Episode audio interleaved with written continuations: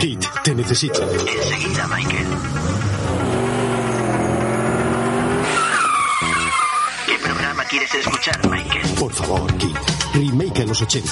¿Y de qué hablan, Michael? En el programa redescubren junto a interesantes invitados y contertulios que vivieron en los 80 los auténticos títulos de videoclub. Muy interesante, Michael. Kit, ¿has actualizado tu sistema para reproducir el formato podcast? No, lo siento, Michael. Mis circuitos siguen siendo de los 80. Ah, ¿Por no te cambiaría por un DeLorean cuando tuve ocasión?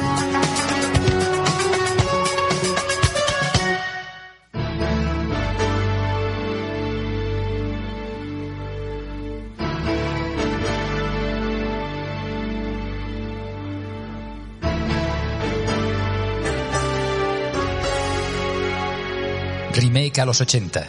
Nos adentramos en el videoclub, emociones y recuerdos con los mejores estrenos de cine de aquel momento. Dirigido y presentado por Juan Pablo Videoclubsero. No olvidéis vuestro carnet de socio remaker.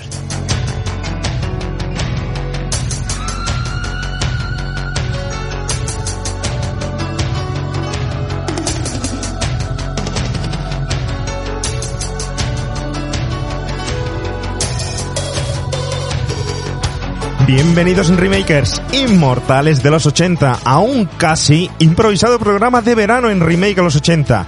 Dejamos por un momento las palas que hay aquí en medio, los cubos, dejamos la nevera y dejamos de hacer castillos de arena y plantamos los micros aquí, justo delante de la sombrilla, aunque esté cascando el sol y haga este calor, ¿verdad Javi García?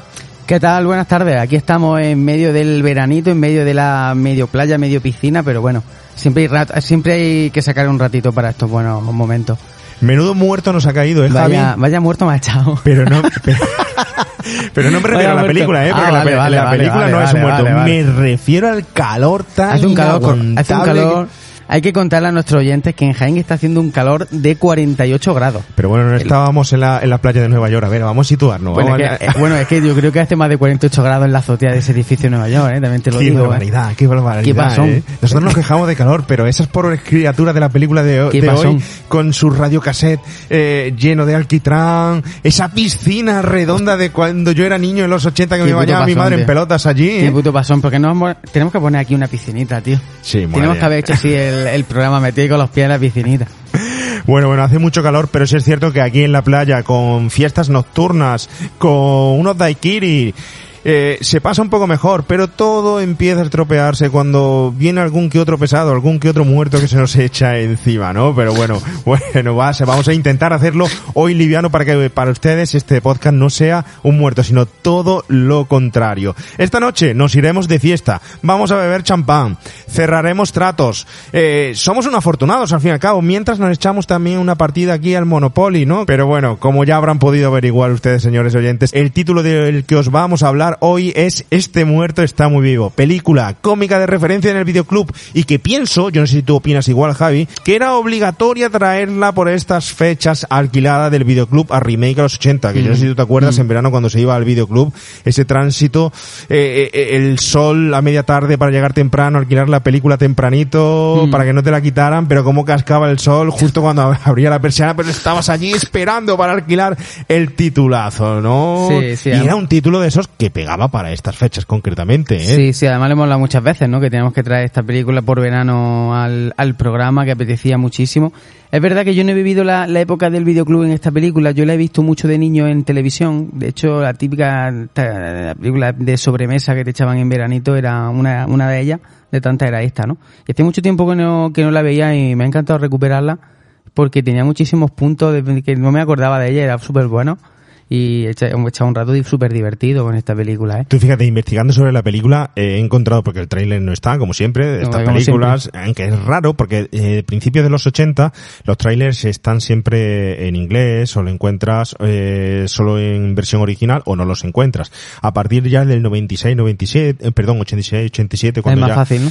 Es más fácil, porque ya los títulos son, son más blockbuster, el Sí, cine sí, ya sí. es más de alquiler de videoclub, y siempre había un montón de trailers, ¿no? Y esta película película que es del 89, no he encontrado el tráiler, pero sí he encontrado del 1994 un anuncio de televisión española anunciando la película de ¿Qué la me estás contando? Este muerto.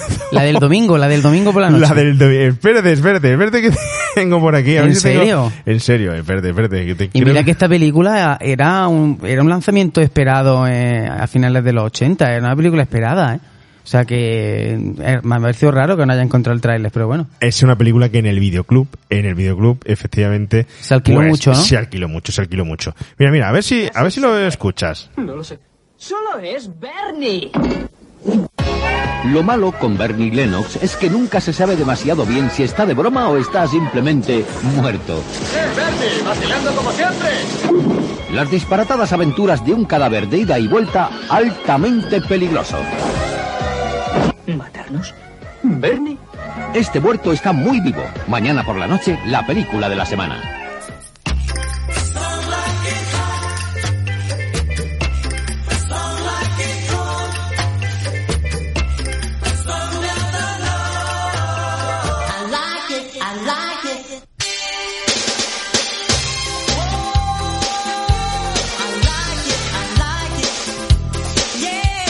Es buenísimo el anuncio, es buenísima la pe- Es buenísimo. pe- película y bueno, Jair, realmente, ¿quién, quién con menos iba a poder estrujar tanto una película de humor negro? Una película de comedia de situación, con imágenes refrescantes. ¿Qué más se puede pedir al cine de verano? Sí, sí, sí. Bueno, de humor negro, pero realmente no una película tampoco así que trate la, la muerte de forma muy macabra. Al, al contrario, es todo muy, muy divertido en todo momento, ¿eh?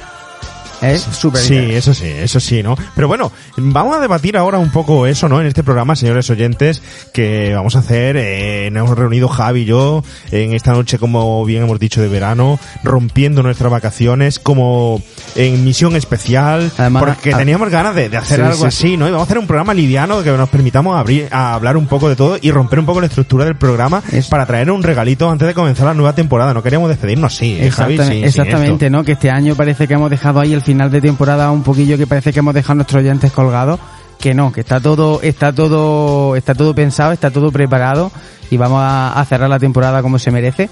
Eh, pero me apetecía este programa mucho porque me recuerda mucho a cuando empezamos. Sí, ¿verdad? y, sí, y ahora que estamos a las puertas de hacer algo bastante apasionante, por lo menos para nosotros, pues hacer este tipo de programa me, me gusta echar un poquito la mirada atrás, ver de dónde venimos y ver dónde estamos, ¿no? Tienes y todo lo que todo lo que hemos trabajado y todo lo que hemos conseguido. Vaya, vaya, aprovechamos además para decirle a los oyentes que mientras que ellos estén, o esperemos que sea así, ya escuchando este programa recién aparecido en la parrilla de Evox, Spotify, iTunes y en la página de Remake en los 80, nosotros estaremos grabando un programa de inicio de la séptima temporada que se ve, podrá escuchar a primero de septiembre. Un programa especial en el que ustedes han mandado sus audios comentarios y ustedes van a ser los protagonistas. Vamos a repasar las seis temporadas y dar el pistoletazo de salida para la séptima, pero lo vamos a hacer con los audios de ustedes. Nos han dicho qué le gusta de remake, qué no le gusta de remake en los 80, cuáles han sido sus mejores episodios, cuáles han sido los mejores momentos, eh, las mejores circunstancias, las peores, eh, cuando nos conocieron, nos han dicho de todo y lo vamos a repasar con invitados especiales y antiguos amigos de remake en los 80 aquí en ese programa que estamos grabando ahora mismo cuando vosotros estáis escuchando esto. Pero mientras tanto, Javi y yo seguimos aquí en la playita, tirándonos arena con los micros y Radio- hablando. El radiocassette, aquí. Efectivamente. Javi, esta película, retomamos, aparece en el año 1989. La 20th Century Fox no se le ocurre mejor idea que estrenar Weekends Bernies, que fue como se llamaba la película originalmente, ¿no? Joder. O Este muerto está muy vivo. La traducción es perfecta. La traducción es ideal. Bueno, pues así la conocemos en España. A mí no me desagrada la traducción, ¿eh? Eh, allí seguramente fuera muy famoso lo de la Bernie, la palabra de Bernie, de hecho estamos escuchando este temazo musical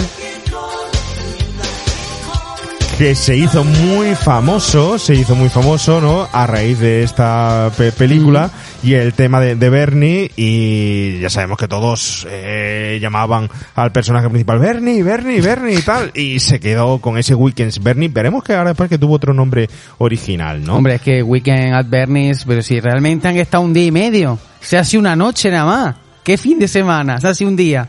Un día, eh, pero yo creo que, que lo refleja muy bien la película, es como esa sensación cuando llega el fin de semana de que vas a hacer mil cosas el fin de semana y dices, ¡uh, qué pedazo fin de semana más Sí, largo tengo! cosa. Y esta película en horita y media refleja ese pedazo fin de semana tan largo que al final es un día y medio nada más. Da para fiestas, Da para, esquí acuático, para sexo, Ahí para está, eh, matar, romance, para romance, romance. fiestas, playa, bueno, bueno. Una En pasada, una pasada, una pasada. Pues efectivamente, fíjate, la 20th Century Fox estrena este título a la misma vez, ese verano, que Cazafantasmas 2, Joder. Indiana Jones y La Última Cruzada. La Última Cruzada, claro. O el Batman de Tim Burton. Eso por no hablar de Arma Letal 2.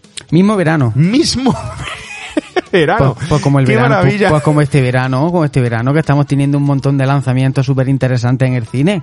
Igual. Muchísimo. Sí. Te podría decir... Cri, cri. Cri, cri, cri, cri. Tío Javi, ¿tú te crees que el otro día retomé desde antes de la pandemia ir al cine y hago un pequeño inciso? Y, y en la vida me creía que la película con la que yo iba a volver al cine iba a ser Sorpréndeme. la de Santiago Segura a todo, Ah, tren, de- a todo tren. ¿Y cómo está? ¿Cómo está? ¿Está bien? Bueno, la vez que era la verdad o la mentira. Bueno, mm, en la que la pongas bien, aquí Bueno, en los un height muy alto, una película muy entretenida, pero es un producto muy cortito, se podía haber extendido un poco más y hecho especialmente para que sea consumido, vender mucho, sacarle mucha pasta.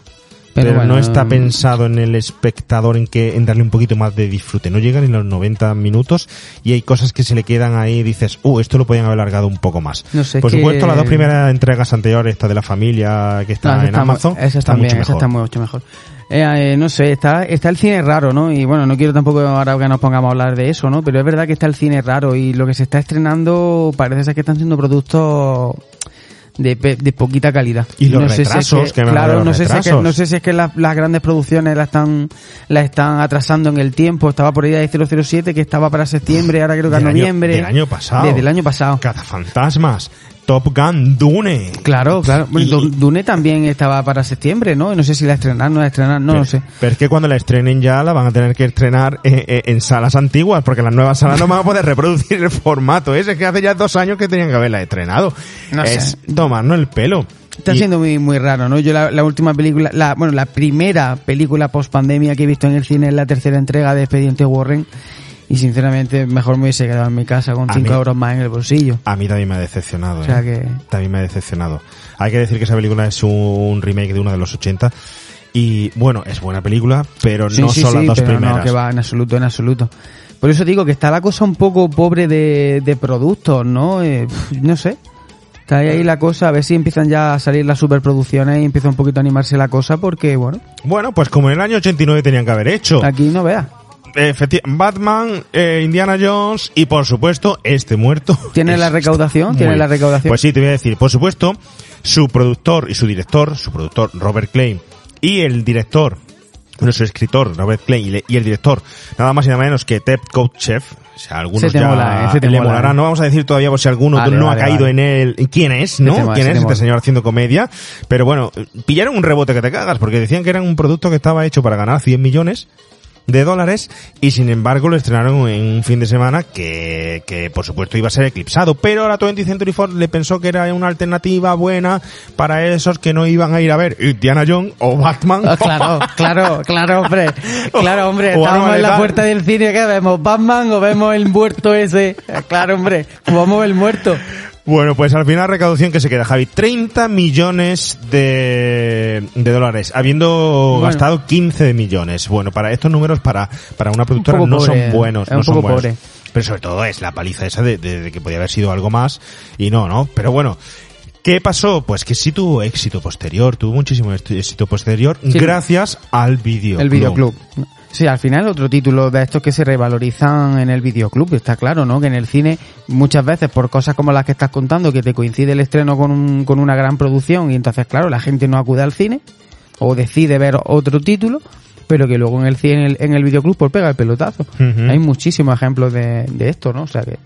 Además que es una película, es una película que perfectamente, yo creo que está ahí entre el margen de, si fuera el socio millón, estaría entre el margen de eh, 200 pelotes, 200 pesetillas y, y 300 pelotes. Una película que puedes Sí. ver en la siesta, pero que tiene un presupuesto y que tiene un, un feeling suficiente como para ser un, un, llevártela blockbuster. ¿no? Sí, sí, sí, de hecho, sí, es sí. una película que se ha convertido en ideal de comedia.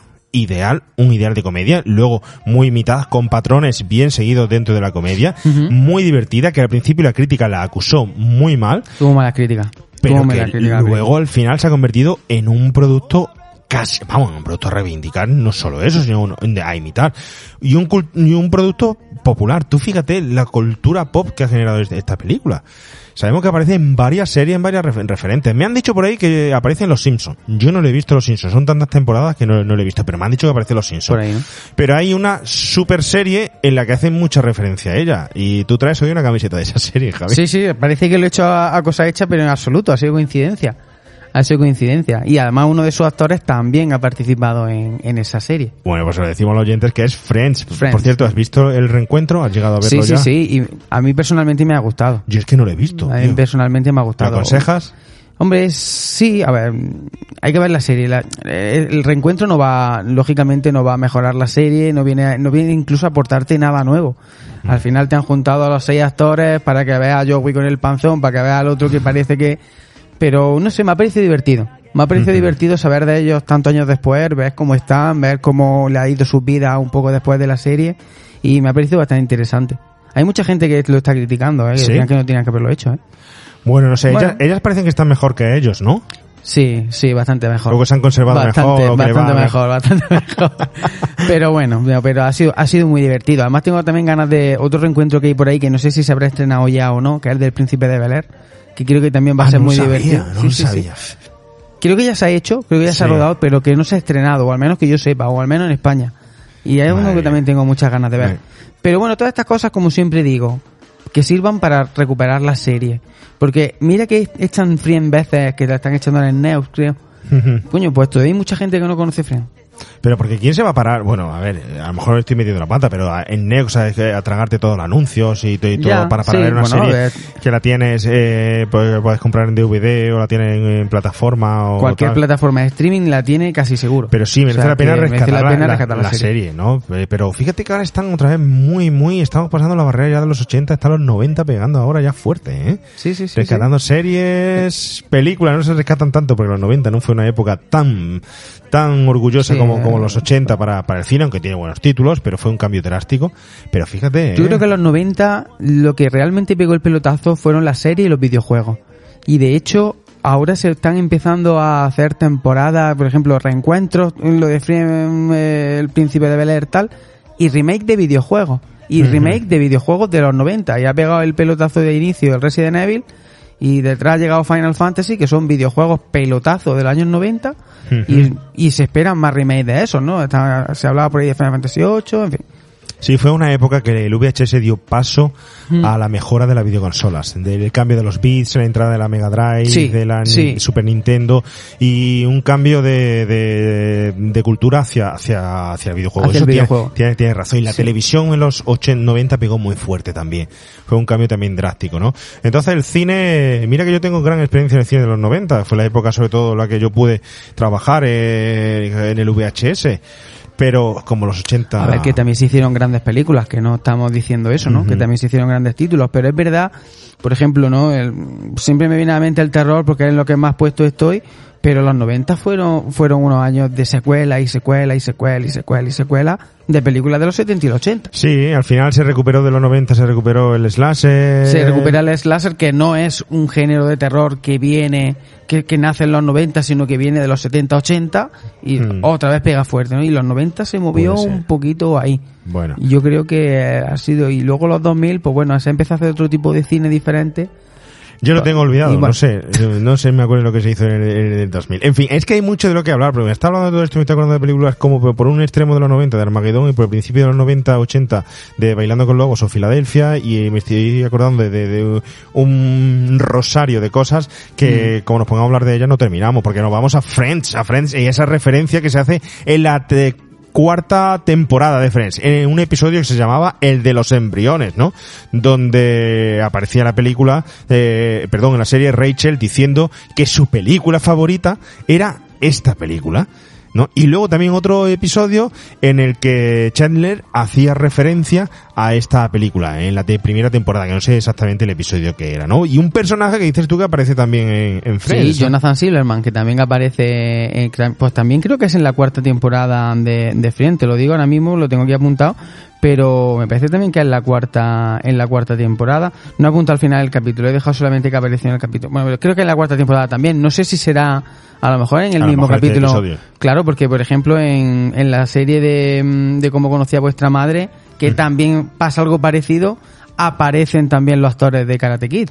Y hacen algo parecido con esta película. Pues Posiblemente- algo, algo así no aparecen los actores, pero en cómo conocí a vuestra madre hay continuas referencias a este muerto. Está muy vivo porque, entre otras cosas, el protagonista de... Bueno, el, eh, es que no, me van a ver oyentes, pero es que no sé cómo se llama el chico, este protagonista, el que es más soez, que hacía, yo me acuerdo de, de la serie de un médico precoz, Eh, que, era el, Barney, que era el eh, médico precoz, era el médico el que, rubio, con, ¿no? que con 15 años ya era médico, el rubio. El Barney, sí. Barney Stinson. Pues él cogió en un episodio que se iban a la playa y hacía de Benny, hacía de este personaje que sale con sus gafas y haciendo de muerto, qué grande ¿no? Entonces es, bueno, eh, cultura popular, esas Sí, referencias sí, sí. que son maravillosas, ¿no? Pero oye Javi, volvemos un poco a la película. Esta película es una peli ideal para ver en verano y que no se suele hablar mucho de ella, eh, no se suele tratar mucho en los 80, toda la gente cuando la recupera dice, oh, me acuerdo, qué bien lo pasé y espero que el oyente que nos esté escuchando le dé muchísimas ganas de volver a verla porque lo van a pasar muy bien, ¿no?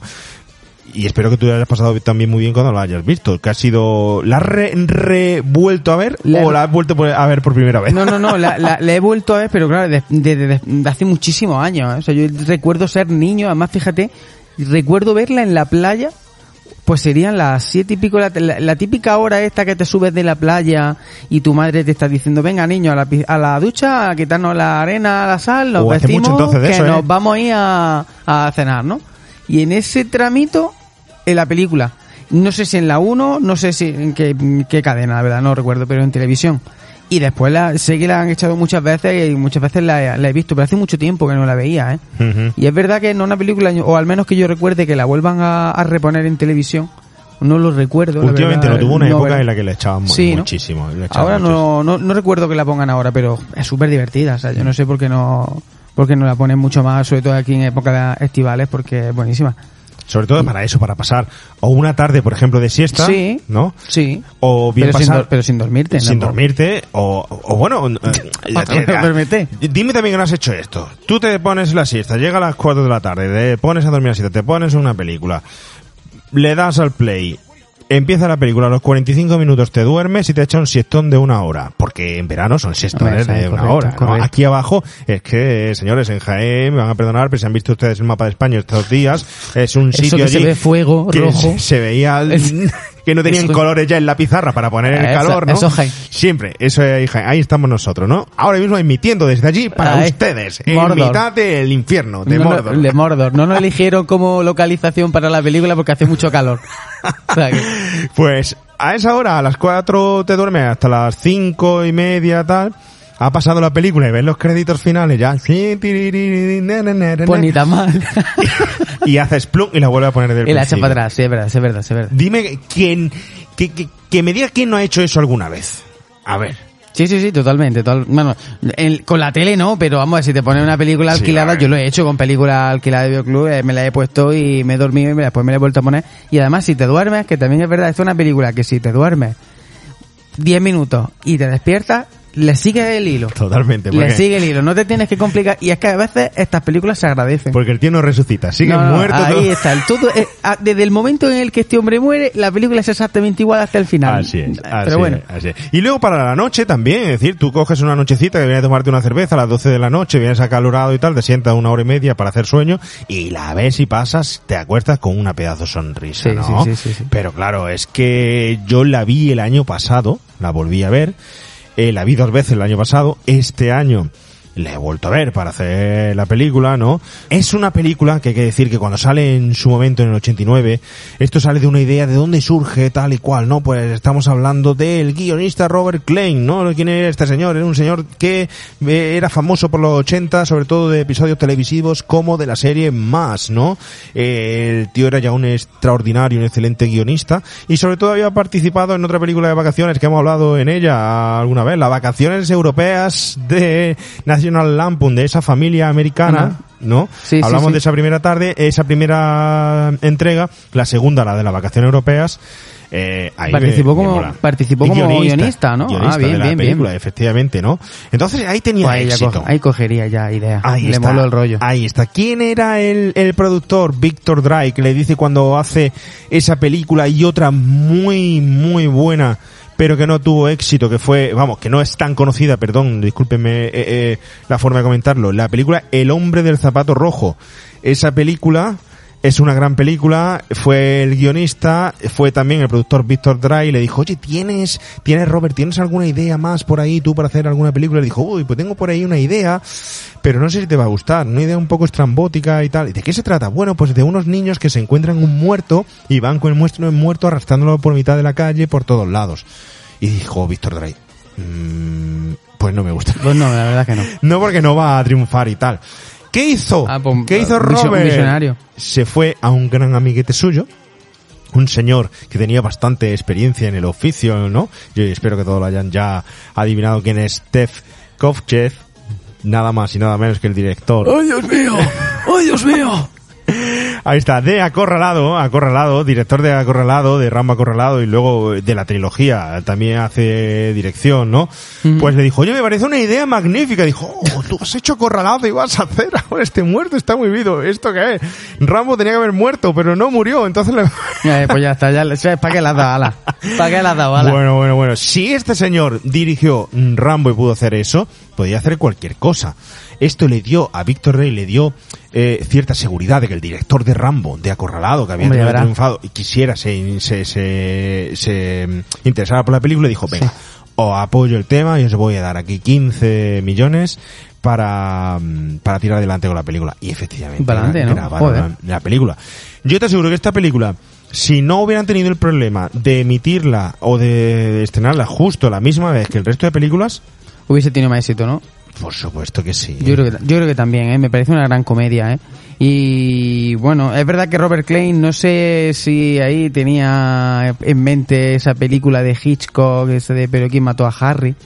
Que hay algo ahí parecido, ¿no? También de un cadáver que parece que no, no son capaces de hacerlo desaparecer y no sé. Yo creo que sí. Sí, a lo mejor alguna influencia de por ahí, sí, sí, sí. Porque aquí hay mucha comedia negra y hay mucho Eh, claro. mm, humor de ese tipo, es, es de su humor en blanco y negro, de... de, de- Pero me gusta mucho cómo lo hacen porque a pesar de a, pesar de haber humor negro que lo hay, ¿no? Eh, De ver aquí algo un poco macabro que es el juguetear, digamos, con un cadáver, pero no deja de ser en todo momento algo muy muy simpático. Y eso me parece que a veces quizás es un poquito complicado porque claro, la- vas a hacer una situación, va a generar una situación tan inverosímil, tan surrealista, que puedes pecar de que no haga gracia. Eso es, a eso es lo que Y- vamos. Eh, eh, ¿Se puede hacer? ¿Esta comedia viene a, a decirnos que se puede hacer comedia de todo? Se puede hacer comedia de todo, sí, pero hay que- yo creo que hay que tener arte, hay que tener gracia, que todo el mundo no vale para hacer este tipo de cine. Ni Y todos los guiones valen, Ni pues, todos te- los guiones valen. Porque yo creo que este guion está perfecto para hacer lo que, lo que hizo. Te lo cuentan, se sale un poco de la raya, de, te lo cuentan de forma distinta como te lo están contando y dices, vaya una broma macabra que Claro. haciendo aquí, ¿no? Claro. Y luego también, para mí todo el éxito de la película recae en el, en el propio actor. Que además, que he leído por ahí, no sé si es cierto o no, que tiene el récord eh, de minutos de metraje haciendo, haciendo de muerto. Pues, o sea que, sí, pero, pero me parece muy divertido como en, porque claro, hay momentos que incluso dices, coño, es que está vivo. Tú hasta tú, hay veces que yo hasta me planteo, ¿está vivo? Y él está haciendo algunos, mo- porque están tan bien hechos los movimientos, Es una pasada. lo hace súper bien, ¿eh? Lo hace súper bien y creo que mucha, mucha culpa del éxito de esta película es de ese actor, ¿eh? Totalmente. Eh, total-. Yo creo que hay un cúmulo de cosas. Hablaremos ahora de, de, de eso que es eh, lo que se llama la sonrisa de, de Bernie, ¿no? que es la clave. La sonrisa de Bernie. Sí, sí, sí, es la clave de, de, de esta película de que salga así, Sí, ¿no? sí, sí, sí. Lo vamos a hablar, ¿no? Pero sí es cierto que, que, mm, que eso, más el guion, más también el resto de personajes, más cómo se cuenta la historia, yo creo que hace que sea un producto casi, una Sí, comedia casi perfecta, sí, ¿no? sí, sí, sí. Tú fíjate, las críticas en el momento fueron destructivas, que si era una payasada, que si no tenía salida, que si para acá, para allá. Hombre, claro, es que si la película la analiza fríamente, pues hay cosas que dices, joder, es que pff, vas a hacer una fiesta y con tantísimas personas nadie se va a dar cuenta Pero que hay, es que hay muy un- bueno, tío. Claro, pero es lo que digo, porque, porque está muy bien hecho. No, en, en ningún momento piensas eso, si la analizas sí, pero en ningún momento mientras la ves te estás planteando eso, porque te, estás, te lo estás pasando pipa. No te lo estás planteando, pero tú no te has planteado cuando has visto allí todo que llega, ¡Eh, Bernie! ¡Eh, Bernie! ¡Te vendo el coche! ¡Eh, Ber- Hombre, Bernie! Eres un sobón, eres un tal... ¡Bernie, esto, lo otro, tal! Que nadie se da cuenta porque al fin y al cabo nadie le está haciendo ni puñetero caso a Bernie, único que quieren beberse su whisky y su champán, nada Pero, más. eh, a ti no te, a ti no se te pasó por la mente, o a lo mejor yo es que soy un descerebrado, ¿no? Pero a ti no se te pasó por la mente que al ver así a Bernie que nadie se dé cuenta, diga, hostia, este tío se tiene que pegar unos juergones Sí, que sí, este sí, se, se tiene que quedar tieso así todas las veces. Y por eso, entonces, no les parece raro. Sí, sí. Porque si no chirriaría, ¿no? Pero cuando ves que este- este las fiestas se las pasa Porque siempre. de hecho, de hecho llega allí una chica y le dice, oye Bernie, ¿tienes un regalito para mí? A ver, un regalito para mí. Ya he encontrado el regalito, ¿no? Ya he y claro, el regalito era, bueno, no, no vamos a hacer spoiler, lo ven ustedes en la película, lo que, genial. lo que era el regalito, Pero ¿no? era muy querido, Bernie es muy querido en la isla, ¿eh? Era muy querido, Desde que se baja de la lancha, el gachón va saludando, ¿tú Cristo? Bueno, Y- él no va saludando a nadie, le saludan. Y luego eh, la estética ochentera, de veraniega, yo te lo voy a decir, a mí me encanta, me encanta ver, a- me va de verdad, pero es que disfruto muchísimo viendo esas chicas guapas ochenteras con bikini de braga alta, que es que me flipa. Ese que está por encima de la cintura y que hace a las chicas más altas y encima con zapatillas de deporte, con, eh, ¿cómo se llaman los leotardos estos? Los calentadores. Los calentadores. Y unos pedazos pendientes en la oreja, enormes, pero y dando botecitos. Esos bikinis se están poniendo de moda otra vez, ¿eh? Si es que los 80 es lo Se mejor. están poniendo de moda otra vez. Ojo, cuidado, esos bikinis en la playa por encima de la cintura. Cuidado, ¿eh? Que pues, me parecen súper sexy, muy Sí, guapas, sí. me, me parecen guapísimas las, las chicas de los 80, no sé, tan naturales, tan espontáneas ellas, a ver, si- en fin, en fin, en fin. A ver, cén- céntrate, céntrate, a la película. Bueno, es que es muy refrescante A la la película, es muy refrescante. Bueno, eh, deciros que, por ejemplo, mm, aparte de la crítica, la recaudación el primer fin de semana fue de 4,5 millones, de esos 30 en total que hemos dicho, que esta película la salvó el cine doméstico, efectivamente, Mm, luego mm. tuvo muchísimo éxito en alquiler, ¿no? Tuvo críticas como es una comedia absurda y sin gracia, por ejemplo, ¿no? Eh, una buena payasada, derribadora de dosis de, de crueldad, la tacharon de cruel, ¿no? Pero lo que sí es cierto que entre la gente que fue a verla el boca a boca, de esta película fue la que le hizo sal- salvarla y tuvo Mm. muchísimo éxito luego eh, de hecho sabes que hay una, Hay una secuela, secuela. no que es, eh, es este muerto está muy vivo Que por cierto, Dos. que por cierto, el director y guionista de esa secuela vuelve a ser Robert Klein. efectivamente Vuelve a ser Robert Klein. Se ve que le gustó a... Bien, no me acuerdo de esa Al película. bueno de Robert le gustó esto, ¿eh? ¿tú la has visto la secuela o no? Yo la secuela no la he visto o no recuerdo haberla visto. no la sé recuerdo Que, sé que está prácticamente gran parte del elenco de la primera está. efectivamente todos los protagonistas están Bernie está sobreactuado Pero, eh, pero, sí es verdad que está sobre el muerto está sobreactuado pero mi pregunta es, ¿sigue, Porque ¿sigue muerto o no? sigue, ¿Te- sigue muerto. Mira, además enlaza directamente con el final de la película. Porque el final de esta película, bueno, pues ustedes la vuelven a ver, señores, pero es verdad que ellos vuelven a Manhattan, a su trabajo, y Bernie está muerto. ¿Qué pasa? Que acusan a ellos de haber hecho un complot junto a Bernie para llevarse ese dinero que habían, Exacto. mm, eh, pues Sí, hay un malversado. desfalco ahí, claro, a la, a la aseguradora. Y a ellos lo quieren meter en la cárcel y tal. Mientras tanto quieren ese dinero recuperarlo y los mafiosos contratan a un experto en vudú. Se llevan, roban el cadáver y lo quieren resucitar al cadáver para que le diga dónde ha escondido Acojonante. el dinero. Acojonante. Y Bernie está más sobreactuado y más vivo que, que, que nunca. Es muy cachonda también la, la película. Lo que pasa es que yo no la recuerdo, la recuerdo muy, muy bien, ni la he visto para el programa. Pero yo creo que a pesar de que ya está medida en 90, creo que, que se puede hacer una sesión doble perfectamente. con- Bueno, con- bueno, bueno. No la hemos traído porque ya era mucho, señor oyente. Ustedes, le hemos visto aquí en la playa, debajo de la sombrilla, con una televisión de estas chiquititas que había en los 80, de esta que en la, en la mano, Javi y yo pegados con el calor que hacía, eh, sudando los dos. Con pilas, decíamos, con pilas. Esto que he mojado, que es tu sudor o mi su- mi su- Ahí, ahí. Y con pilas. Y además con el brillo del, de- del sol en la playa, que es que no, no, no te dejaba verla bien, ¿no? Fíjate, bueno. Bueno, Hemos hecho lo el que verano está para pasar fatiga, no te preocupes. En fin, en fin. Oye, Javi, ¿qué te parece si vamos analizando personajes, vamos analizando la historia, nos vamos metiendo en escenas y vamos disfrutando y un poco de lo poco o mucho que nos ha, nos ha dado tiempo aquí a prepararnos, ¿no? Nos vamos metiendo un poco en la película y lo vamos haciendo con la primera escena de Este muerto está muy vivo. Vamos a una playa de verdad. Ya no hay playas de verdad. Podemos ir a Jones Beach y bañarnos en los residuos del hospital. Ah, o a Coney Island, que siempre está bien. Podríamos ir allí a ver cómo se van pudriendo los peces. Mierda. Un momento. Espera un momento, tío, no te muevas, ya lo tengo. Tengo los dos millones de dólares. Tus papeles, tus papeles. Cielos, no vas a creer lo que verán tus ojos. Página 28. 28, 28. Vein- 28. 28, después de la 27. Sí. Vale. Vale, ¿lo tienes? Ahora página 41. 41. 41. 41, Línea ya está. 18. Línea 18. ¿Vale? Sí. ¿Lo ves? Lo veo. ¿Lo ves? Lo veo. ¿Lo ves? Sí, ¿qué le pasa? A veces pareces un retrasado. ¡Ah, ah, Cuidado, ah, el suelo está quemando. ah, ¡Me estoy cociendo vivo! Bueno, ya está. Mira, tío, te lo explicaré muy Sí. despacio. Vale. Hay más de un cheque firmado contra una misma póliza de seguro. En diciembre del 87, en abril del 88 y dos más en junio. ¿Te dice algo? Sí, que murió cuatro veces. Sí, sí, según esto, murió cuatro veces. Alguien la ha cagado. Nosotros no, ¿verdad? No, no, no, no, no, no fuimos nosotros, no lo ves. Hemos descubierto un error de dos millones de dólares. Seremos héroes, vamos a subir como la espuma. Eso es bueno para mí.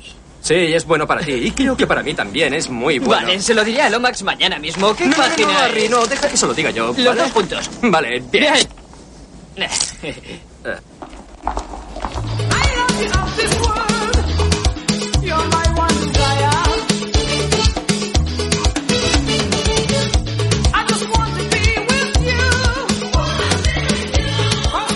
Mirándolo bien, Javi, nuestra playa está un poquito mejor que la de estos, ¿eh? Hombre, hombre, esta gente... Oye, pero te voy a decir una cosa. Está muy bien montado el chiringo, ¿eh? Sí, bueno, le hace Eh. falta un poco de sombra, le hace Un falta. poco ¿eh? de sombra, un poquito de cremita, pero no, oye, está, no, está, está de puta madre, ¿eh? Ojalá estuviera yo trabajando así con la piscinita y con el cassette, ¿eh? Sí, pero bueno, de verdad tú no te has imaginado. Yo cada vez que veo la escena y, lo, y pienso, porque claro, estos señores, hay que decirlo, son pringados como nosotros en agosto, en plena ola de calor trabajando, porque yo no sé si tú mientras que estás trabajando en el hotel estos días que ha hecho casi 50, no, casi no 50 Ha hecho grados 50 aquí, grados. aquí en Jaén, tú estabas pensando, madre mía, los que estén ahora en la playa, ¿no? Yo sí lo pensaba, desde luego, ¿no? Aquí, aquí metido. Pero además de eso, eh, resulta que es que eh, son pringaísimos que se van a trabajar en fin de semana a la oficina. A un rascacielos de lo de Nueva York de aquella época. ¿Y tú te imaginas un rascacielos de cuántos pisos puede tener un rascacielos de esos? Mm, 100 pisos en lo alto, no sé cuántos metros, casi. Sin aire. la torre sin aire acondicionado. Sin aire. Y te va a lo alto de la terraza, alma de cántaro, allí, sin sombra y sin nada. La y, te-. ¿Y cómo has llevado a la piscina esa toy chiquitita que tenía? ¿Eh? Es que no sé si es que eso es que lo tienen montado, alguien lo tiene montado, porque entiendo que es el mismo edificio en el que están, ¿no?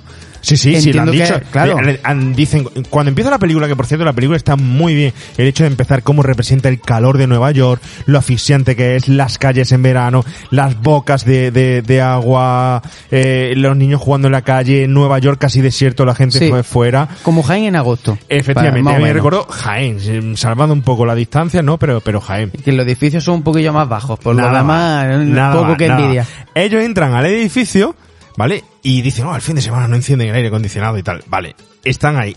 Y están trabajando en la oficina y dicen, vámonos a la playa. Y claro, la playa es el propio edificio arriba, lo Arriba, arriba, no arriba, arriba, totalmente. Tengo no- dos anécdotas. A ver, a ver. La, la primera anécdota, que ya que efectivamente cuando empieza la película te muestra perfectamente el, el calor tan sofocante que, que está haciendo la ciudad de Nueva York, bueno, pues La realidad fue que realmente la- había una, estaban en plena ola de calor en Nueva York ¿Qué y de hecho por eso se llevaron el rodaje a Carolina del Norte. O sea que toda la parte de, de Nueva York, en Sí. plena ola de calor, se pusieron a rodar la película. Claro, yo tenía O sea, entendido que se, ro- se rodó en verano. De Sí, sí, verdad, sí, se Nueva rodó, York. creo que era de, fue en el 88 de El agosto a 88. octubre aproximadamente, tres meses. Y en plena, claro, empezaron por la, empezaron a rodar las primeras las escenas de Nueva York en plena ola de calor en Nueva York, en lo alto del edificio, o sea, lo mismo, el alquitrán es allí suelto, eso es real. Real. Eso se- estoy completamente seguro que eso es real lo que estaba pasando allí. Increíble. Desde luego, no, no- Increíble. no parece que sea decorado, que sea nada, sino que realmente da la sensación de, de, de eso. Da la sensación de que eso- La lata de cerveza llena de brea, de... el radio cassette lo levantaba. Pero y- mola porque tiene como tres, cuatro zonillas que es por donde van pisando para no llenarse de alquitrán hasta que llega a la piscina. Es buenísimo, es buenísimo. Desde luego es uno de los mejores momentos de, Es un de- gran de la momento. película. Te mete de lleno en la película, nada más que la presentación, los créditos iniciales, la presentación de los personajes y ellos dos que ya se meten en fena y dicen, hemos descubierto aquí un fraude. Y la descripción que ya desde el principio te deja claro de los dos. Uno llega con ganas de trabajar, Larry y Richard, que se llaman, que no, no me acuerdo quién es Larry, quién es Richard. Eh, sí, claro, Larry es el rubito. Larry es el más Y desvergonzado y y, Ri- Richard es el más formalito. Bueno, pues la, la descripción de los personajes es Genial. Richard. Lo ves, con ganas de trabajar. Va a la oficina. Está, el otro está con su cerveza, con su radiocassette, eh, retrepado allí en el alquitrán. Él está eh, mirando los papeles. eh, eh, Mm. es el bueno y, Y, el, el otro, malo. y el otro pasando. Y además te deja toda la sensación, porque la película ya te, te transmite perfectamente que algo están buscando, entre tanta documentación, entre tanto número, están buscando algo. Y ya te está transmitiendo en la película que hay uno que tiene ciertas inquietudes laborales y que está deseando encontrar, en ese momento no sabes que está, que está buscando un desfalco, está buscando, no, no sabes lo que está buscando, pero tú ya sabes que ese personaje tiene ciertas inquietudes laborales, quiere más, ¿no? Tiene aspiraciones. Tiene él aspiraciones. Él mismo lo dice. Eh, correcto. Eh, él mismo lo dice en esa escena. Dice, es muy fácil. Simplemente hay que trabajar y crecer. Y no distraerse. Ya está. Es lo que él, él dice. Y se, se Sí, nota ahí. sí, sí, que sí, es un totalmente. reflejo también de la propia cultura de, de, de aquella época. Es que tú ves a los dos chavales, son dos chavales, Javi, que acaban de terminar la, chavales, ¿eh? la universidad y están allí y empiezan a trabajar en un sitio donde dicen, bueno, me colocan aquí y voy a ver cómo puedo ir aspirando, cómo puedo ir creciendo. Y trabajan los fines de semana, y trabajan cuando haga falta y encima... Bueno, pero Larry va un poco a, reña, a regañadientes. ¿eh? Sí, va un poco, se ve que son muy amigos y uno tira del otro y el otro va venga, va. Sí, sí. Pero ese un poco como que se la Eh, encuentra, como mira, Es el aire fresco, el aire fresco, el alivio de, de, de la película. Es el que pone mayor nota Claro, de, de- totalmente, totalmente. de humor. Pero Claro, a- claro. además de eso es el ángel malo de, de, de- de- de- Exactamente, de la exactamente. peli, de aquí de, Richard, ¿no? Sí. Está muy bien, porque Sí. es un reflejo además de los 80, de los yuppies, de cómo tenían que ir creciendo para trabajar en esas oficinas, de cómo estar allí trabajando ya era un éxito, de cómo salir de sus antros. Ellos lo dicen, uno está viviendo con su madre, más o menos como pasa ahora en las generaciones de ahora, y el otro está viviendo en un piso lleno de cucarachas. Que además es muy curioso, dice, cuando encienden la luz se van todas, así que no te preocupes. no te preocupes, no te preocupes.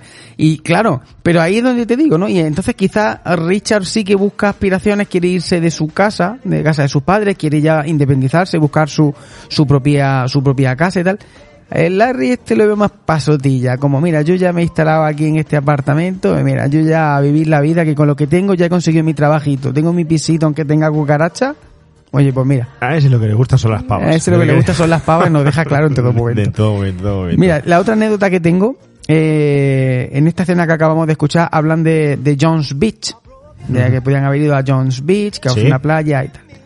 Bueno, pues rebuscando resulta que Jones Beach, Dice que está llena de residuos. que está y tal. llena de residuos y tal, bueno, pues esta playa fue muy famosa en, no, recuerdo si en Nueva York o Nueva Jersey, pero fue muy famosa porque eh, ocurrió una cosa curiosa en el año, en los años 87-88 que se llamó la marea de jeringas.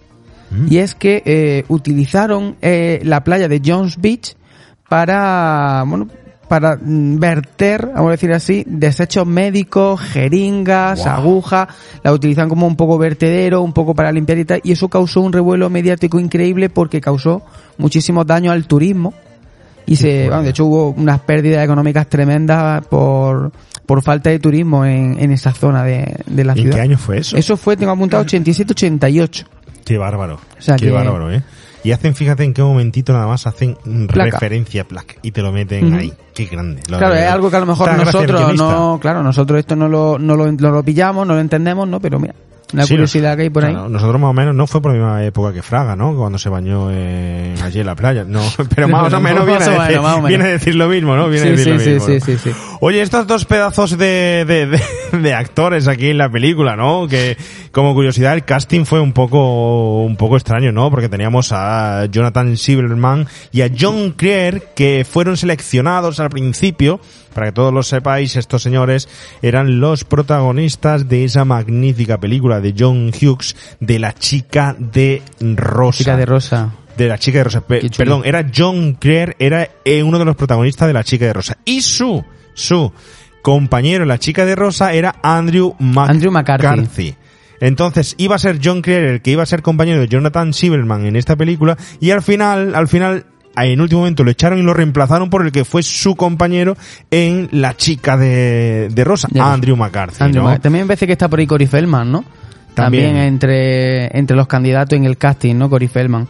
Sí, es una película, ahora hablaremos de, de Andrew McCarthy y de John Silverman. Andrew McCarthy, sobre todo, especialmente conocido en los años 80 por formar parte de ese, de esa marea, de esa, lo que se llamó el Brat Pack, que no sé si lo, no sé por qué, si lo hemos llegado alguna vez a comentar por aquí, ese grupito de, de, de actores jóvenes eh, que participaron en el Club de los Cinco, la de San Elmo Punto de Encuentro y tal, se formó ahí un grupito de... No hemos llegado a comentarlo como tal, es una cosa que tenemos pendiente porque no hemos llegado a comentar pues la película esta de Coppola de Outsider, no hemos llegado Mm. a comentar el de John Hughes, La chica de rosa, Chica de rosa. 16 velas, El club de los cinco, hacerlo, no hemos llegado a eh. comentar esas, esas hay que pararse un día a hablar de, de ese grupito de actores porque fue bast- algo bastante popular en el Hollywood de los 80 y lo comentaremos. Si hacemos alguna de esas películas que me Fíjate apetece. todo lo que nos queda todavía por hablar de los Queda muchísimo. 80, Mira que llevamos siete temporadas y lo que queda y todavía. lo que queda todavía, todo lo que nos queda todavía, pero bueno. Bueno, pues Andrew McCarthy es uno de esos, del, uno de, de esos actores de ese, de ese grupito que bueno, sus películas más importantes fueron San Elmo Punto de Encuentro y La Chica de Rosa, como, como bien comentabas, pero bueno, tiene, tiene más cositas por aquí, fíjate. Mira, tiene por aquí, no la he encontrado, esto, tengo aquí varios títulos. Mira, tengo Heaven Help Us, que trabajó, eso fue en la película del 85 con Donald Sutherland y con Kevin Dillon, ¿vale? Que bueno, también fue una película de, que tuvo bastante éxito unos cuatro añitos justo antes de, de esta película. Luego también trabajó después de, de esta película, en el 93 tuvo un papelito pequeñito, que esta no la he visto, pero una película que tengo en esa lista de las películas que quiero ver, El Club de la Buena Estrella. Que yo la No tengo la he visto pendiente, yo no la he visto, ¿eh? no la tengo, tengo muchas ganas de verla, de hecho me suena que está en alguna plataforma, tengo que, tengo que meterle mano. Lo que no ha tenido nunca es un papel como tal de protagonista Pero, como aquí. exacto, exacto. Esta es la única película, sí es verdad que tuvo mucho éxito con La Chica de Rosa, tuvo mucho éxito con, de hecho en La Chica de Rosa, eh, la actriz Molly Ringwald, tengo por aquí una pequeña anécdota, se enamoró de, de Andrew McCarthy ¿Sí? y por lo visto era un poco psicópata. Aquí la- no ella, Ella. era un poquito Se pondría. John, John Hughes de, de- de mala forma. John Hughes estaba enamorada de, de esta chica. de esta como- chica también, ¿no? Sí, tenían ahí un rollo raro. De hecho, dejó de John Hughes dejó de llamarla para hacer el resto de sus películas y contar con ella precisamente porque se vio como, como un amor ya no correspondido, se cabreó con ella. Se dicen las lenguas que, que le pedía algo más, es decir, que estaba realmente enamorado de, de, de ella. De ella. Pero John Hughes al fin y al cabo es que era un auténtico niño, un auténtico chavea y se, se consideraba pues casi un adolescente como ellos. Y, y- y la tomó como amor platónico y ella le partió el corazón, le partió el corazón, ¿no? En fin, en fin. Bueno, pero es que esta chica parece ser que bueno, Que era rara. No, era un a ver, a ver, cuenta, cuenta, cuenta. No, no, no, sí, es simplemente eso, ¿no? La anécdota que tengo es eso, que fue un poquito psicópata, vamos a decirlo así. ¿Ella con él? Con Andrew McCarthy. ¿Qué le hizo? Por lo visto, sí, sí, por lo visto la, la acosaba, por lo visto no paraba de, de llamarle, iba, se presentaba en su casa, por lo visto... ¿Sí? Una- un enamoramiento de esto un poco enfermizo y todo eso. Es que hay una novela. Lo entiendo te voy a buscar el- perfectamente. Yo tuve una novia así, lo entiendo perfectamente. un poco psicópata. Dios, qué miedo. Dios, qué miedo. Una, una psico-killer. No, es que hay una, hay una novela, a ver si te encuentro, que la ha escrito Andrew McCarthy, que creo que se llama, en relación a esto que hemos comentado del Brad Pack, que ya a ver si en algún episodio lo, lo hablamos más extendidamente, pero hay una novela que hablando de este tipo de actores, pues Andrew McCarthy escribió una novela y cuenta varias anécdotas. Una de esas anécdotas es la de Molly Ringwald, ¿no? Y el problema que tuvo con ella con esta película. Tiene más anécdotas, mira, tiene otra anécdota que sale de esa novela, es que cuando rodó Punto de Encuentro, o sea, en el Punto de Encuentro, pues se pasó un poquito a la mala vida, al fumateo, el alcohol y tal, y bueno, tuvo bastantes problemillas hasta que dice que lo consiguió superar en el 95. Más. O sea, que tuvo- Vale, vale. Y también cuenta la, y también cuenta Andrew McCarthy que eh, lo llamaron para en 2003 para participar en Ley y Orden. Es una Sí. serie en la que no va- participa ningún actor de Estados Unidos. Una película en la que no va nadie. Ah, sí, no sabía No va, eso. no va nadie. bueno, pues resulta que se llevaba súper mal con Vincent Donofrio.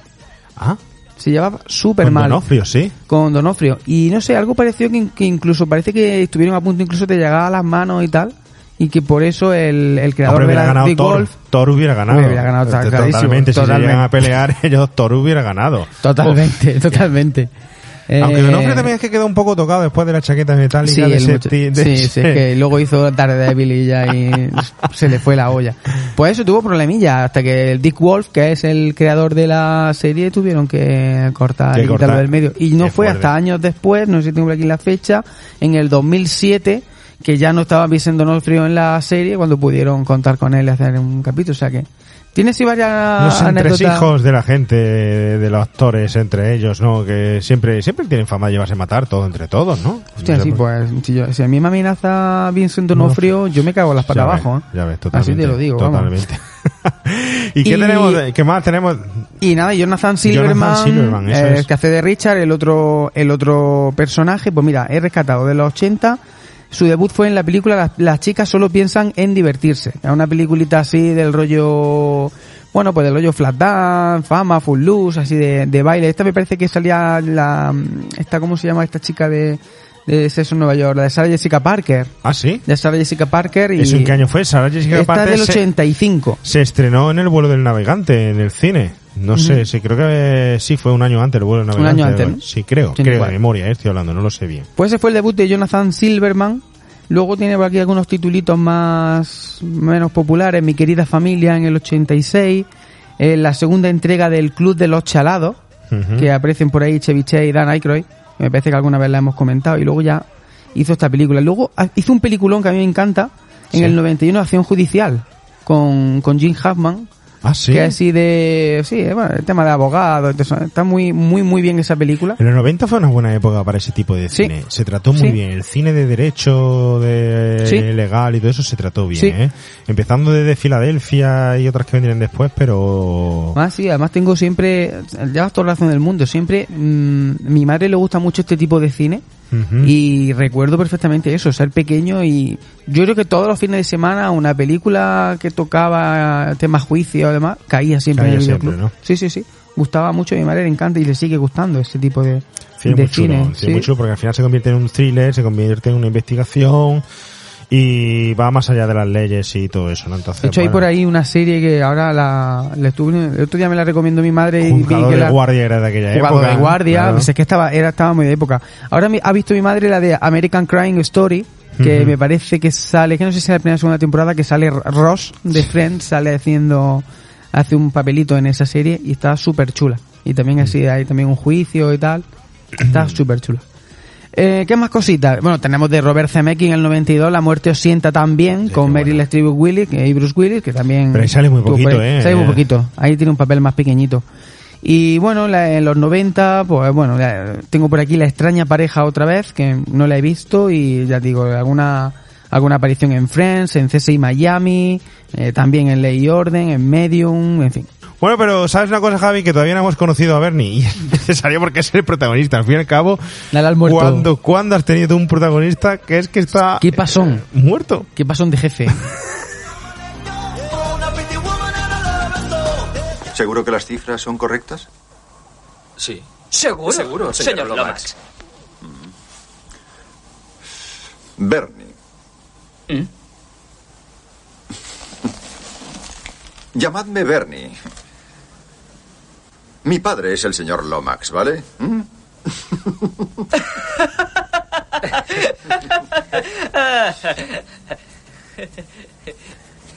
De acuerdo. eh, Bernie. eh, sí, sí. eh, ahí lo tiene especificado. Los dos hemos trabajado en esto, Bern. Y. ¿Mm? Bern y. ¡Bernie! Los papeles. Enseguida, Bernie. Si algo se ha de estropear, más vale que sea la vista que el manubrio, ¿no crees? ¿Eh?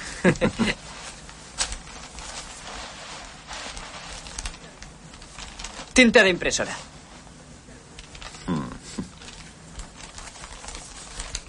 Os habéis equivocado. Mira, mira, hay varios cheques porque se extendieron varias pólizas. ¿eh? Lo que no habéis tenido en cuenta es que eso es normal. Sobre todo si se aplica un IPC fluctuante y se combina. Mira, un paquete que incluye al mismo tiempo dos tipos de póliza, a corto plazo y seguro de vida. Me estáis haciendo perder el tiempo.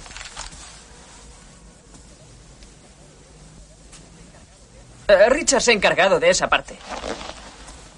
Ah, eso es cierto, señor Lop. Bernie. Pero si mira en la otra página, en los índices de las pólizas, verá que las pólizas restantes tienen fecha eh, posterior a la muerte de los asegurados. Bernie. Es cierto.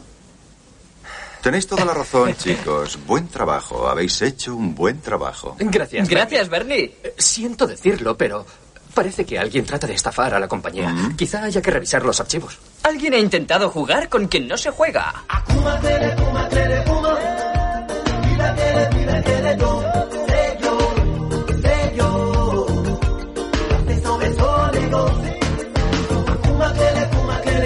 Bueno, eso es un jefe, Javi, no el que tienes tú en el hotel. ¿eh? Es, es un pedazo de jefe. Es un pedazo de jefe. ¡Qué maravilla! ¡Qué mo- momentazo!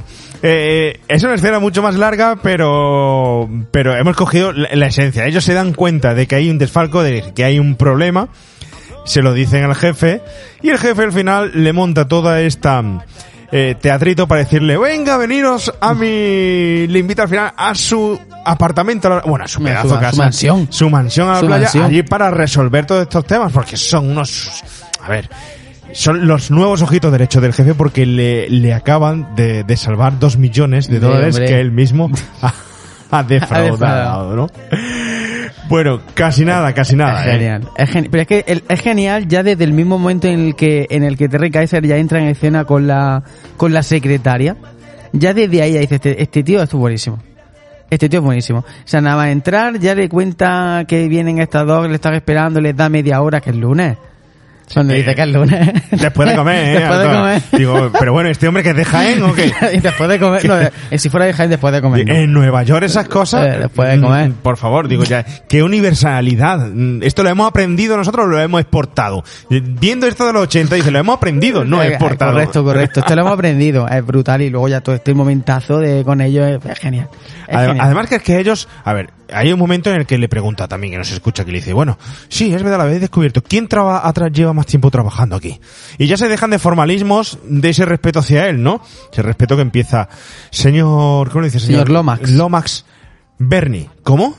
Bernie. Y aquí es donde empieza realmente la película. Claro. Bernie, nuestro protagonista. Aquí es donde todo lo que viene contando ese, ese, eh, esos dos chicos salidos de la universidad a duras penas trabajando en una gran empresa se convierten en el ojo de derecho y le lleva a vivir una historia que nunca creían que iban, que iban a vivir, ¿no? E incluso ellos llegan a permitirse decir, señor Ber y Ber y, Bernie. ¿Qué es Bernie? ¿Qué es Bernie, no? Pues efectivamente, efectivamente, aquí es donde, donde comienza todo, ¿no? Sí, Donde- sí, sí. Y, y, y, y se ve que, que ellos se pelean y dicen, no, yo llevo más tiempo trabajando que tú, tú llevas más tiempo que yo, no, yo-". y se olvidan, que no, que lo que importa es que lo habéis hecho muy bien, que os vais a venir conmigo, ¿no? Bueno, momentazo, y por, no hay que olvidarse sobre todo de ese instante en el que mejor estropeada la vista que el manubrio, ¿no? Esos momentos. Bueno, es que nos hemos, nos hemos dejado por alto an- antes de esta escena el momento en el que el, el Bernie llega con el cochazo y con una pedazo de piba a comer. Que ahí están ellos viendo al jefe y dicen, joder, el jefe. O sea, cuidado ya en la, en la primera impresión que te dan del jefe, ¿eh? Casi nada. Es, es brutal, es brutal. Bueno, este es Terry Kisser, que hizo una interpretación de muerto, eh, de muerte, valga la redundancia, una interpretación de muerto, de muerte, ¿no? Un actor pues veterano, que fue invitado a probar el papel por el propio mm, eh, productor, ¿no? Eh, al casting, antes de hacer un casting a él se lo ofrecieron por primera vez, ¿no? Pero inicialmente tuvo que pasar de la audición, tuvo que, que de- demorarla, decir que no le interesaba el papel, porque él venía de recuperarse de un accidente de motocicleta que tuvo. Entonces, una vez recuperado, a los dos meses, habían pasado un montón de actores el casting y no encontraban a su muerto. No lo encontraban. Entonces le dijeron al señor Terry Kisser, oye, ¿por qué no te pasas otra vez por aquí y lo haces? Dijo, venga, ahora que ya estoy recuperado me voy a pasar. Y Ese final- señor tenía fama de ir impoluto a los, a los, A los casting. a los casting. Y le dio por dejarse el bigote. Le dio, nunca lo había hecho. Gustó tanto, además que es que el tío tiene un perfil perfecto de Yuppie, jefe de los Totalmente. 80, ¿no? Totalmente, sí, sí, sí. Y se dijo, voy a dejarme bigote, ¿no? Eh, le gustó tanto, ¿no? Le gustó tan- tantísimo a- en el casting que se quedó con el papel directamente y hizo una pedazo de interpretación que después veremos, os contaré en, la si- en otra siguiente escena lo de la sonrisa de Bernie, cómo, cómo surgió, ¿no? Porque hay aquí unos factores que son muy importantes de humor, pero sobre todo es que aquí este señor imprime la suficiente mm, maldad y crueldad y a la misma vez comedia como para dotarla de todo lo que tiene que, que tener, ¿no? Lo que yo no sé, Javi, en qué otros papeles se puede ver a este señor, a Pues mira, eh, es verdad que, mira, de, de- hay aquí muchos títulos que la verdad que no he visto porque es un actor ya bastante más veterano y tal. Pero bueno, mira, debutó en Raquel Raquel en 1968, que es una película que no he visto interpretar el papel de un, de un, de un predicador. Pero ojo, trabajó con Chuck Norris en el 81 en Golpe por Golpe. ¿Qué dices? No me acuerdo de 80. verlo. Sí, interpretando el personaje de David Pierce. Yo es que esa- aquí tenemos que buscarnos, tenemos que hacer un día otro peliculón de Chuck Norris. Sí, sí, pero eso ya está para esta temporada, eh, para esta ¿Lo temporada. tienes, lo tienes ya programado? Yo tengo ya pensado que no se nos puede escapar. Desaparecido en combate no se nos puede pasar a hacer la 1 y la 2 y contar toda esa, esa historia, ¿no? Es, es, es in- indispensable, ¿no? Porque ya desde el episodio de Delta Force no lo hemos tocado. Entonces... Tenemos que, tenemos que recuperarlo otra vez.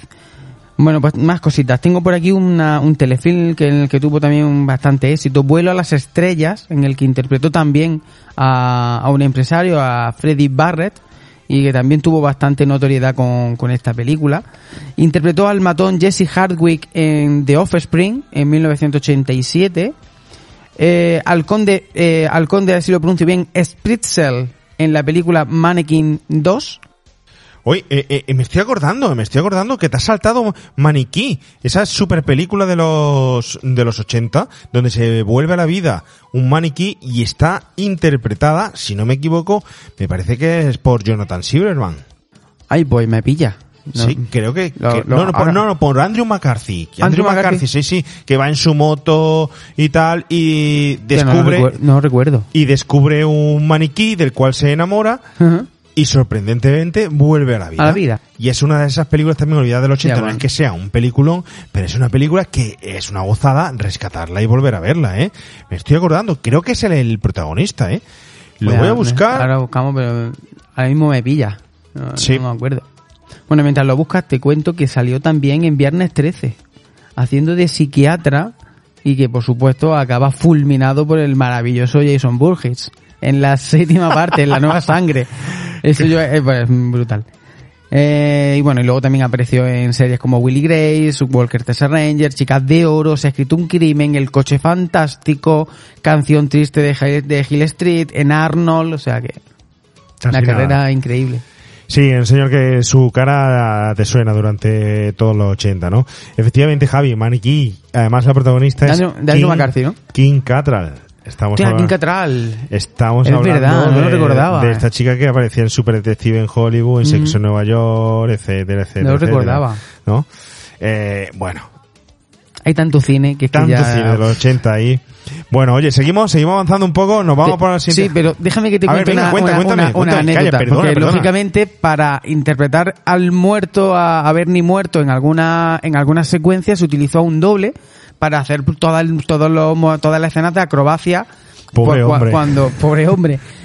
se rompió varias costillas durante el rodaje este señor, sobre todo en la escena, fíjate, porque yo he visto por ahí alguna escena en la que se cae, por ejemplo, en la escena en la que se cae desde la especie de terracita que tiene que abajo y tal, pues se rompió las costillas en la escena en la que él está flotando por, el, por, la, por la orilla de la playa. Porque al parecer en Pero la playa... que está flotando en la orilla de la playa o cuando están haciendo esquí acuático con el con el personaje. Yo yo he leído por ahí que era con el esquí acuático, algo que Ah, no me pues- puedo creer porque se ve que es un tiene que ser un muñeco porque los Claro. tortazos que se pegan son impresionantes, ¿eh? Yo también pensaba que era algún muñeco, alguna marioneta, alguna cosa. Yo tenía entendido que fue en la playa en la que se, se pegaba porrazos como con algunas tipas de estructuras metálicas o algo y se pegaba a golpes. Y con Cuando él eso se rompió, flotando. Claro, y por eso se rompió las costillas. Pero claro, ya me pone en duda, porque claro, en, ese, en esa escena si lo hizo un... Si lo, si lo hizo un acróbata, pues puede ser también que se... Yo sé que, la yo que- yo cuando que se tiró muñecos, ¿eh? por, por lo alto de... Bueno, Sí, la terracita la esa terracita que esa que había y tal, no sé cómo llamarla, eh, eso sí era un actor, ¿no? ¿Sabes lo que podíamos haber hecho si no hubiéramos tenido más tiempo? Preguntarle a nuestro invitado de 007, a Joaquín Ortega, a A preguntarle veces lo sabe. Cómo lo habrían hecho, porque acuérdate que él en la maravillosa película de Los Compadres, que Sí, os remontamos sí, a ese La programa de la escalera. donde vinieron los compadres, estuvieron aquí con nosotros, ese para toda la muerte, y estuvimos charlando con, ellos, pues Joaquín fue el doble que hizo toda la, que, vamos, que hizo de muerto, que es que hizo del mismo papel que aquí eh, nuestro protagonista, ¿no? Entonces, hubiera sido una película fabulosa para que él hubiera venido La verdad a, que sí, la verdad hacerla, que sí. ¿sabes? Porque eh, que es mejor que él para hacer de muerte y contar cómo es inte- interpretar a, a un muerto cuando él ya lo ha hecho, ¿no? Ahí no- Además, que no- recomiendo a los oyentes que, caído. que, que la vean la película porque lo hace súper bien lo hace en, súper pa- en genial. para toda la muerte. Creo que va a haber una segunda parte, ¿eh? si no me equivoco. Ojo. Mira, uy, estoy Oye, dando una pues- primicia que me ha dado Joaquín, no puedo decir nada. Uh, no, Corta, no, corta, corta. Venga. Está un simple suicidio, ¿vale? ¿De acuerdo? Pondré dinero como cebo, falsificaré una nota y ni siquiera tendré que cambiar los libros. ¿Qué, qué opinas? Me gusta. Es creativo. Estoy en baja forma, pero me repondré.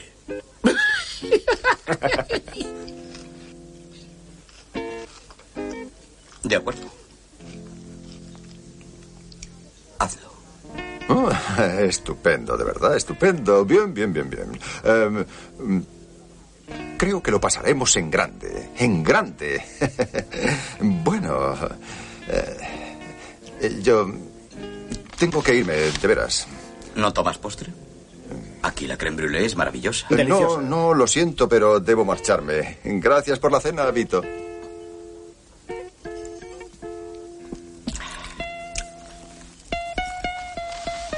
Tengo que ir a empolvarme la nariz.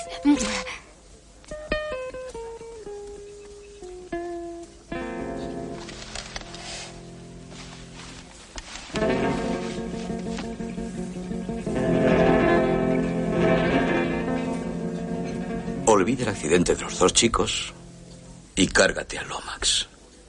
Se ha vuelto descuidado y avaro. Y además,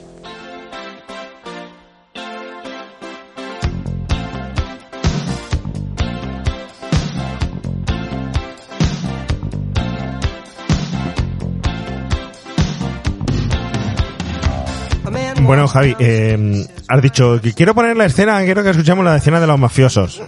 Cuando hemos estado medio preparando, Preparando el programa, sí. el- la, la escaleta, ¿no? Que estabas ahí, te he visto escribiendo encima de la nevera de la playa, un poco con dificultades, ¿no? Mientras que yo abría la lata de berberecho, que por cierto, perdóname, no te quería manchar la escaleta con, con No, el- pues la huilla de los berberechos y es que eso. mira que te tengo dicho que lo haga en la arena y que el caldillo lo tire así en la arena. Ya, si es que me, me da cosas ensuciarla, ¿no? Pero es verdad, ¿no? Eh, pasa eso. Bueno, la cuestión es que yo escucho ahora la escena de los mafiosos y digo, ¿estos mafiosos que eran de España? ¿O qué? Porque eso de la guitarrilla española Es tiene que no lo ir detrás. Mexicanos, italianos, porque allí eh, lo que viene a representar un poco es esos mafiosos de casi del padrino de película en Nueva York donde son italianos, ¿no? Claro, Es la pero- sensación que a mí me da, ¿no? Pero Bueno, el momento, el momento es tremendamente surrealista. Hay que decirlo porque son los mafiosos más menos, más menos chungos del mundo porque no dan ningún miedo, ¿no? Entre que tienen ahí una música que cuando estaba viendo la película digo, pero ¿por qué está sonando ahí una especie de como de guitarra española de fondo? No lo entiendo muy bien. La tía en la jeta del Vito, que se supone que tiene que ser acojonantemente peligroso el tío, la tía está ahí tocándole el paquete con el pie allí al Bernie, el Bernie loco perdido. El poli por allí que da menos miedo que nada, el otro dice, esto es surrealista, Vito. ¿Pero qué Vito? Vito, además que, que, que le ponen Vito. para qué. ¿Vito Corleone? ¿O qué, qué es esto? Es decir, es el padrino. que ¿Quién es, no? Qué Eh, tío más chungo, ¿no? Y, Es muy y chungo. sin Ah. embargo dice, joder, qué poco miedo, ¿verdad? Además la frase que dice, eh, yo no tengo problemas, yo doy problemas. Yo los causo. Y los se causo. causa, y se, y se dice, yo no he pedido salsa de, de, de nueces, ¿por qué me han puesto salsa de, de arándanos? O de, de frambuesa, no. Voy, voy, hoy le digo algo, lo mato, tal y cual. Pero me llama mucho la atención también de que esta mafia se ha reformado. Porque lo Ah. primero que va a ver ni es decirle, necesito que lo mates. Sueltan los cubiertos y dicen, mira, mira, que nosotros no hacemos ya eso, ¿eh? que nosotros ya somos mafiosos de, De el blanco, del de- Padrino 3, que hacemos no matamos a nadie, y lo sí, que sí, hacemos sí, es simplemente meternos en política y mandar a otro que se manche las manos por, por nosotros. Hombre, ¿no? la verdad que lo agradecemos porque si Poli es el, el sicario que tiene esta mafia, eh, lo llevan chungo. Lo llevan chungo. Lo de Poli es brutal. yo te juro, si hay un actor, te he dicho antes fuera de micro, si hay un actor que me ha encantado, que he descubierto esta temporada en remake, es Don Calfa, ¿eh? O sea, eh, ya, ya es que tengo ganas de ver todo lo que ha hecho este tío. Es que hablamos de él en el Retorno de los Muertos Vivientes, que hacía, fijaros, aquí hace de, El- el- de, de matón mafioso, Los que allá- pero en esa que, que hacía de nazi, de, de nazi que, que taxidermista, que, bueno, no, era forense Era realmente. forense, era que- forense, era un forense nazi, era buenísimo y es que aquí es que lo hace, es que es que es espectacular. Yo ya me tengo que buscar la, la, la filmografía de este tío porque esto es increíble. Cuando va al final a matarlo, que no se lo cree, y está matándolo con la pistola y le está haciendo con la otra mano los cuernos la misma vez para decir, yo te mato y tengo los cuernos para echarte más salir. Es que es genial, tío. Este, este acto ha sido el descubrimiento de la temporada. Pero además eh, lo usan muy bien como excusa. Una de las cosas brillantes del guion, que me gustan, que se ven algunos detalles, y la siguiente escena vamos a ver también los detalles, es que aquí te viene a decir, estoy oxidado. Es la excusa perfecta, perfecta, para que él falle o se crea que ha fallado cuando va a matar 20 veces a Bernie luego, que ya es un matón retirado. Claro, claro, claro, claro. Y Esa es la excusa perfecta. Eso. Que luego hablaremos del asesinato de Bernie que, que tiene cojones. Tiene cojones, pero bueno, luego lo, lo comentamos. Pero sí, sí, totalmente de acuerdo. O sea, la excusa es perfecta, ¿no? Es el típico sicario que ya, pues está dejando de, de lado hacer este tipo de trabajo, que no sé qué se dedicará a este tipo ahora, pero bueno.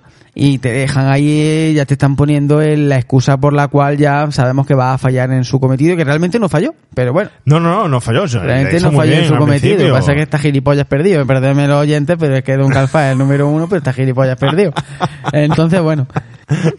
Oye, ¿tiene alguna peliculita más donde se pueda destacar, aunque ya hablamos de, de él? No me he traído nada preparado de Don Calfa, porque hablamos de, de él, pero ya te digo que yo tengo este, esta temporada que empieza, pienso buscarme varias películas y a veces hacemos un R80 o algo de Don Calfa, porque Vale, es que te juro que que me he enamorado de este actor, ¿eh? Sí, merece la pena, merece Me la he pena. enamorado de este actor. Merece la pena. Igual que también hay que destacar esta escena que tú dices, la chica Catherine Parks, Tina, que bueno, que es, le está tocando, como tú bien dices, hay ese aparato que más vale tener sano que la vista, ¿no?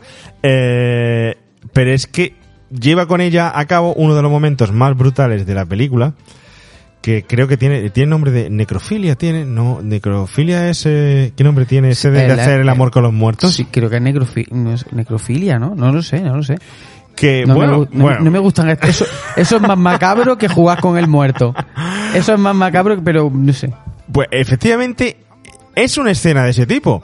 Pero es que ella va tan campante a buscar a su mm, amorcito a la playa y tiene una experiencia sexual con él estando muerto. ¿Qué calentón no llevaría la pava esta como para simplemente rozarse con el muerto y, y salir, vamos, como si hubiera sido oh, el mejor momento de su vida, ¿eh? Pero es que por eso te he dicho antes que yo es que tengo la sensación que el Bernie este, en cuanto coge la lancha y se va a la isla, se tiene que correr tal juerga de alcohol y de droga y que se quede siempre tieso para que nadie sea capaz de, de, de- de detectar que ese tío está muerto. Coño, porque no sé. que- Esto merece, merece un spin-off de este museo está muy vivo, solo dedicado a Bernie, la vida de Bernie. La vida de Bernie. ¿Cuáles son las Pero vacaciones creo- la vida que Bernie se llevaba pero- a cabo antes de esto, los fines de semana allí en esa playita? Pero eh? creo que deberíamos de hacerlo con ecos de los remotos. Sí, ¿no? Sí, porque esto es un caso paranormal. esto, hay que ver- esto hay que verlo con ellos porque aquí hay algo extraño. Y luego, de repente aparece el otro, el otro mafioso que aparece una vez que realmente no entendí esa, esa aparición de ese actor en ese momento, porque luego realmente sí da el chivatazo como de que, oye, sí, que de que no has matado a, a Bernie y tienes que ir a, terminar el trabajo, Sí, como una especie de alivio que tienen ahí, pero, pero tampoco, es que te aporte nada a ese momento, ¿eh? Te ha quedado Sí. va- Bueno, es un personaje que está ahí metido, está ahí metido. Pero todavía nos faltan algunos personajes todavía por estudiar, o por analizar, o que salgan a escena, ¿no? Como por ejemplo es la chica protagonista, bueno, ¿se puede decir que protagonista? No, no. Yo me he no enamorado. sé. Pero bueno, es una pedazo chica de los 80. Vamos a un momento clave y muy... Yo me he enamorado de esta chica. la Pon la película. escena y hablamos. Vamos por ello. Fue un accidente de tren. Sí, bueno, no sé qué tendrían los trenes, pe- pe- pero siempre querían viajar en tren. Lo siento. Debió de ser horrible. Sí. Sabes, siempre pensé que los trenes eran más seguros que los aviones. Bueno, en realidad, un avión cayó sobre el tren.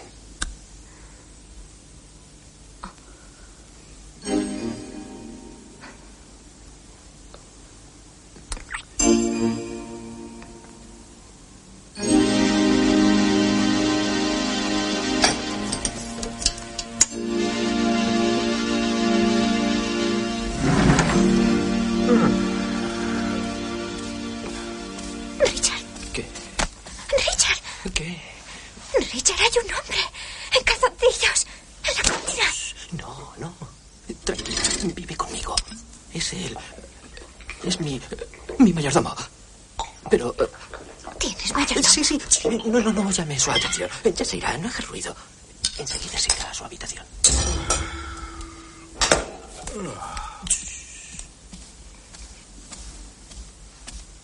Oh. Oh. Perdón, no sabía que tenías compañía. Buenas noches, jovencita. Eh, está bien, Monroe. Ah, eh, sí, eh, ¿podría planchar mi traje azul oscuro para mañana, eh, por favor? ¿Qué tal si te plancho a ti? Muy bien. Habráse visto. ¿Cómo dejas que tu mayordomo te hable así? Bueno, es, es un excombatiente. Tiene un trozo de metralla en la cabeza. Ah, ah, Gwen, no es lo que piensas. Adiós, Richard. Pero...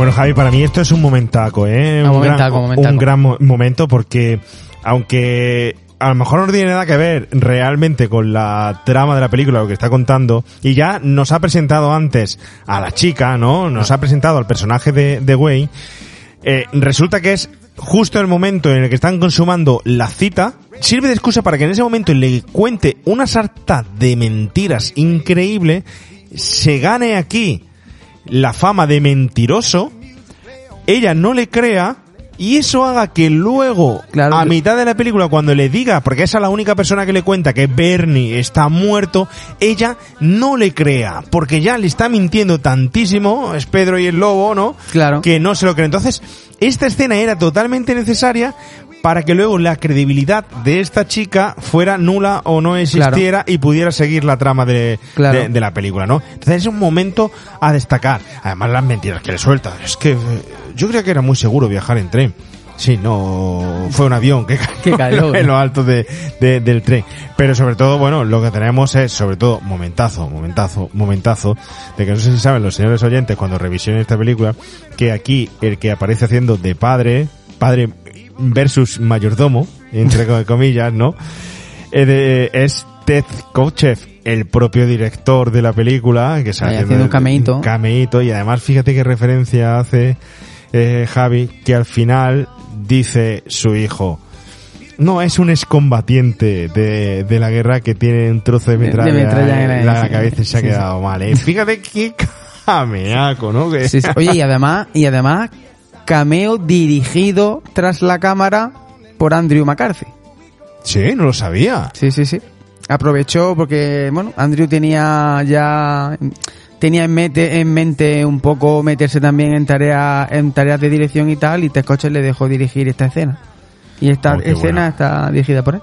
Qué bueno, es un momento muy chulo. Sí. Es un momento muy chulo, la escena Sí, entera eh, está muy estoy, estoy totalmente de acuerdo contigo. Es la escena clave, es una película de enredo y por tanto esta es la escena clave que te va a prolongar el enredo, ¿no? Es la que tú lo dices, es lo que tú, es lo que tú has comentado, ¿no? Eh, haces que él se gane la fama de mentiroso y que luego, con, porque luego realmente le cuenta la verdad, pero al mismo tiempo le sigue contando mentiras. Y entonces sigue el enredo, el enredo, el Ahí enredo. está, ahí está, O sea está. que, eh, lógicamente la escena más importante. Es verdad que es un poco, eh, vamos a ver, mm, el personaje de Richard, que entiendo que trabaja en una aseguradora de Manhattan, no tienes unos míseros dólares para llevar a la chica a un hotelito y no llevarla a la casa de tus padres. Si es que sé, si tienen una beca Ícaro, Ah, y bueno, por lo que están traba- trabajando, Ah, si estás trabajando por 200 dólares al mes, entonces 200 yo ya- dólares al mes, que no llega ni Ahí siquiera ya me callo. Ahí me, o, bueno, también yo creo un que... contrato de prácticas o... Yo eh, al principio pensaba que la había llevado al, al apartamento del amigo. Yo también de creía eso al principio. No, pero era su casa. Y era su casa, y era su casa. Sí, digo, que se ve pero que también un apartamento. Larry, Larry no puede tener tan bien ordenado la casa ni tal. Exacto, exacto. Ahí me quedé un poquillo hasta que ya aparece el cameo y ya que el, el, que el, el padre, ¿no? Y ahí ya te das cuenta que es su casa, ¿no? Pero ahí me quedé diciendo, coño, no teníais unos, unos míseros dólares y te hubieses llevado. Y oye, y que tampoco es para que se enfade esta chica tanto. Oye, pues mira, pues eh, me la he querido marcar para que te fijes más en mí y te he traído a casa de mis padres. Pues tampoco es para tanto, ¿no? Sí, sí, sí. No Además pa- que era jugada esa. Además, la mayoría de los chicos quieren impresionar diciendo lo que no son y tal. Y, ¡puf! Toma, zasca. Es decir, te pasa a ti lo mismo. Pero bueno, se lo toma muy mal, ¿no? Se porque luego la chica mal. al final es una pijita de, de- de cuidado porque se la encuentran en la fiesta y está allí el señor Barnier que le ha dado la oportunidad de trabajar allí. No se la ha ganado ella, ¿eh? Sí, pero que tiene, lo que tú has dicho, tiene pinta, porque en los Hamptons, creo que era los Hamptons, ¿no? La zona esta donde tiene lugar luego ya con la, ca- en la parte de la isla, ahí, ahí se ve que hay gente de Sí, taco sí, sí, gordo, o sea, esta chica se ve que tiene que tener también taco. Sí, sí, sí. Pues coño, llévate tú al chico a tu piso a donde estés. ¿Qué, qué habitual era eso en los 80? ¿Te acuerdas de Karate Kid? La chica protagonista también era de familia bien. Era el típico prototipo que nos enseñaba la comedia de ese momento de lo que era la novia de América. La chica ideal de América. La que era de padre bien. De padre bien, que- exacto, de dinero, correcto, Ahí correcto. está, de... ahí está. Pocas películas, una chica marginada, excepto Flashdance, eh, protagonizaba en los 80 haciendo de, Sí, por ejemplo. Footloose, la, la, mu- la hija del, del reverendo, también bien, bien establecidos, asentados y tal, y por todos lados igual, ¿no? Mm. Sí. Aunque también tengo que reconocer que esta guapísima Kathy Mary Stewart tampoco era muy afortunada ni tenía muchísimo futuro en la película que por ejemplo yo la descubrí que fue eh, en una película que hemos tratado creo que fue el episodio número 2 de remake en los 80 que fue el último Star Ah, claro, el último Starfighter. Donde allí efectivamente sí participaba y tenía protagonismo y vivía en esas especies de caravanas estilo Ready Player One, ¿no? Que luego nos, nos descubrieron, ¿no? Eh, junto con Lauren Guest, ¿no?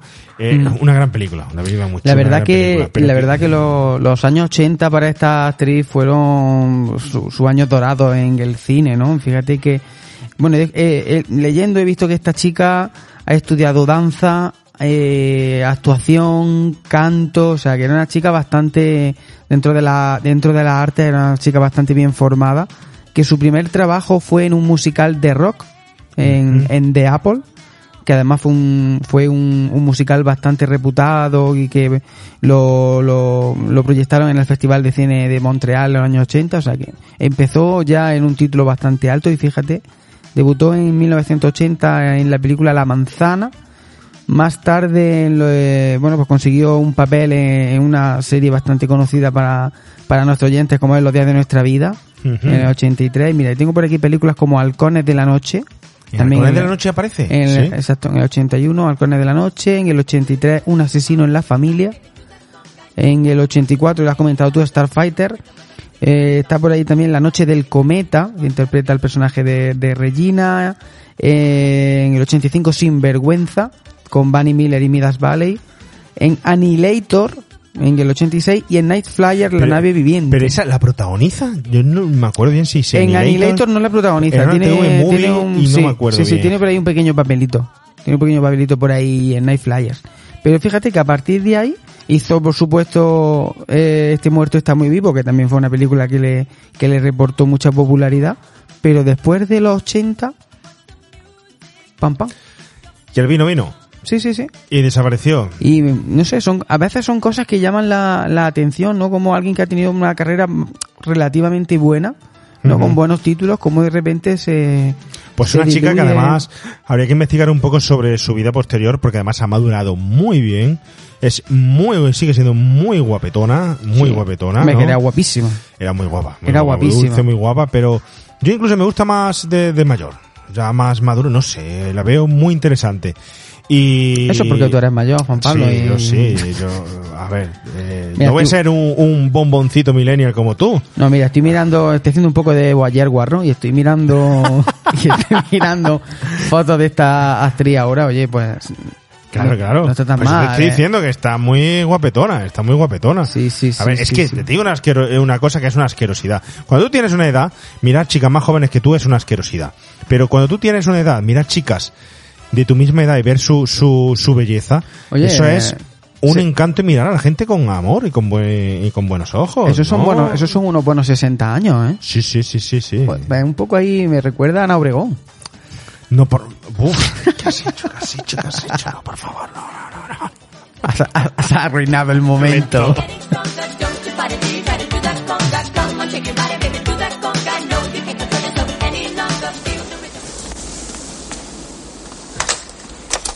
No da señal. Con tantos botones no sé cómo... Ya, ya, ya. Oh, vaya, ¿Y ahora cómo se para esto? En el campo, ¿Dónde estará el botón? Eh, pero, Polly, no les mates si yo rondo por aquí. Bernie, estamos al teléfono. Sí, tienes razón, lo siento. Ponlo otra vez. Por fin se ha parado. Richard, ponlo otra vez, por favor.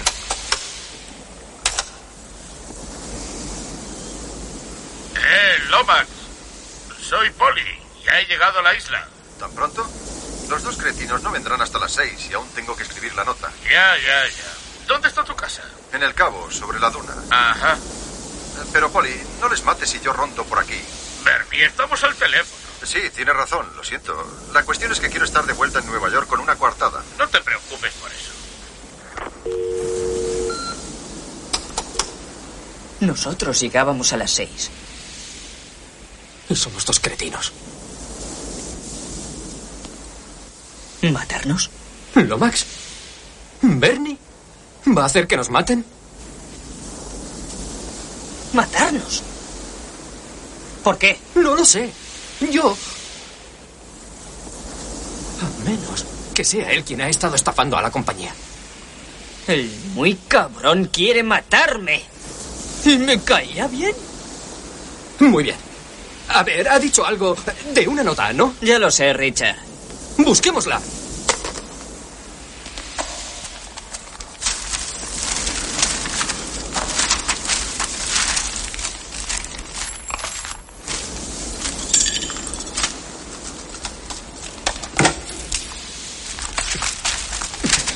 Bernie cerdo embustero.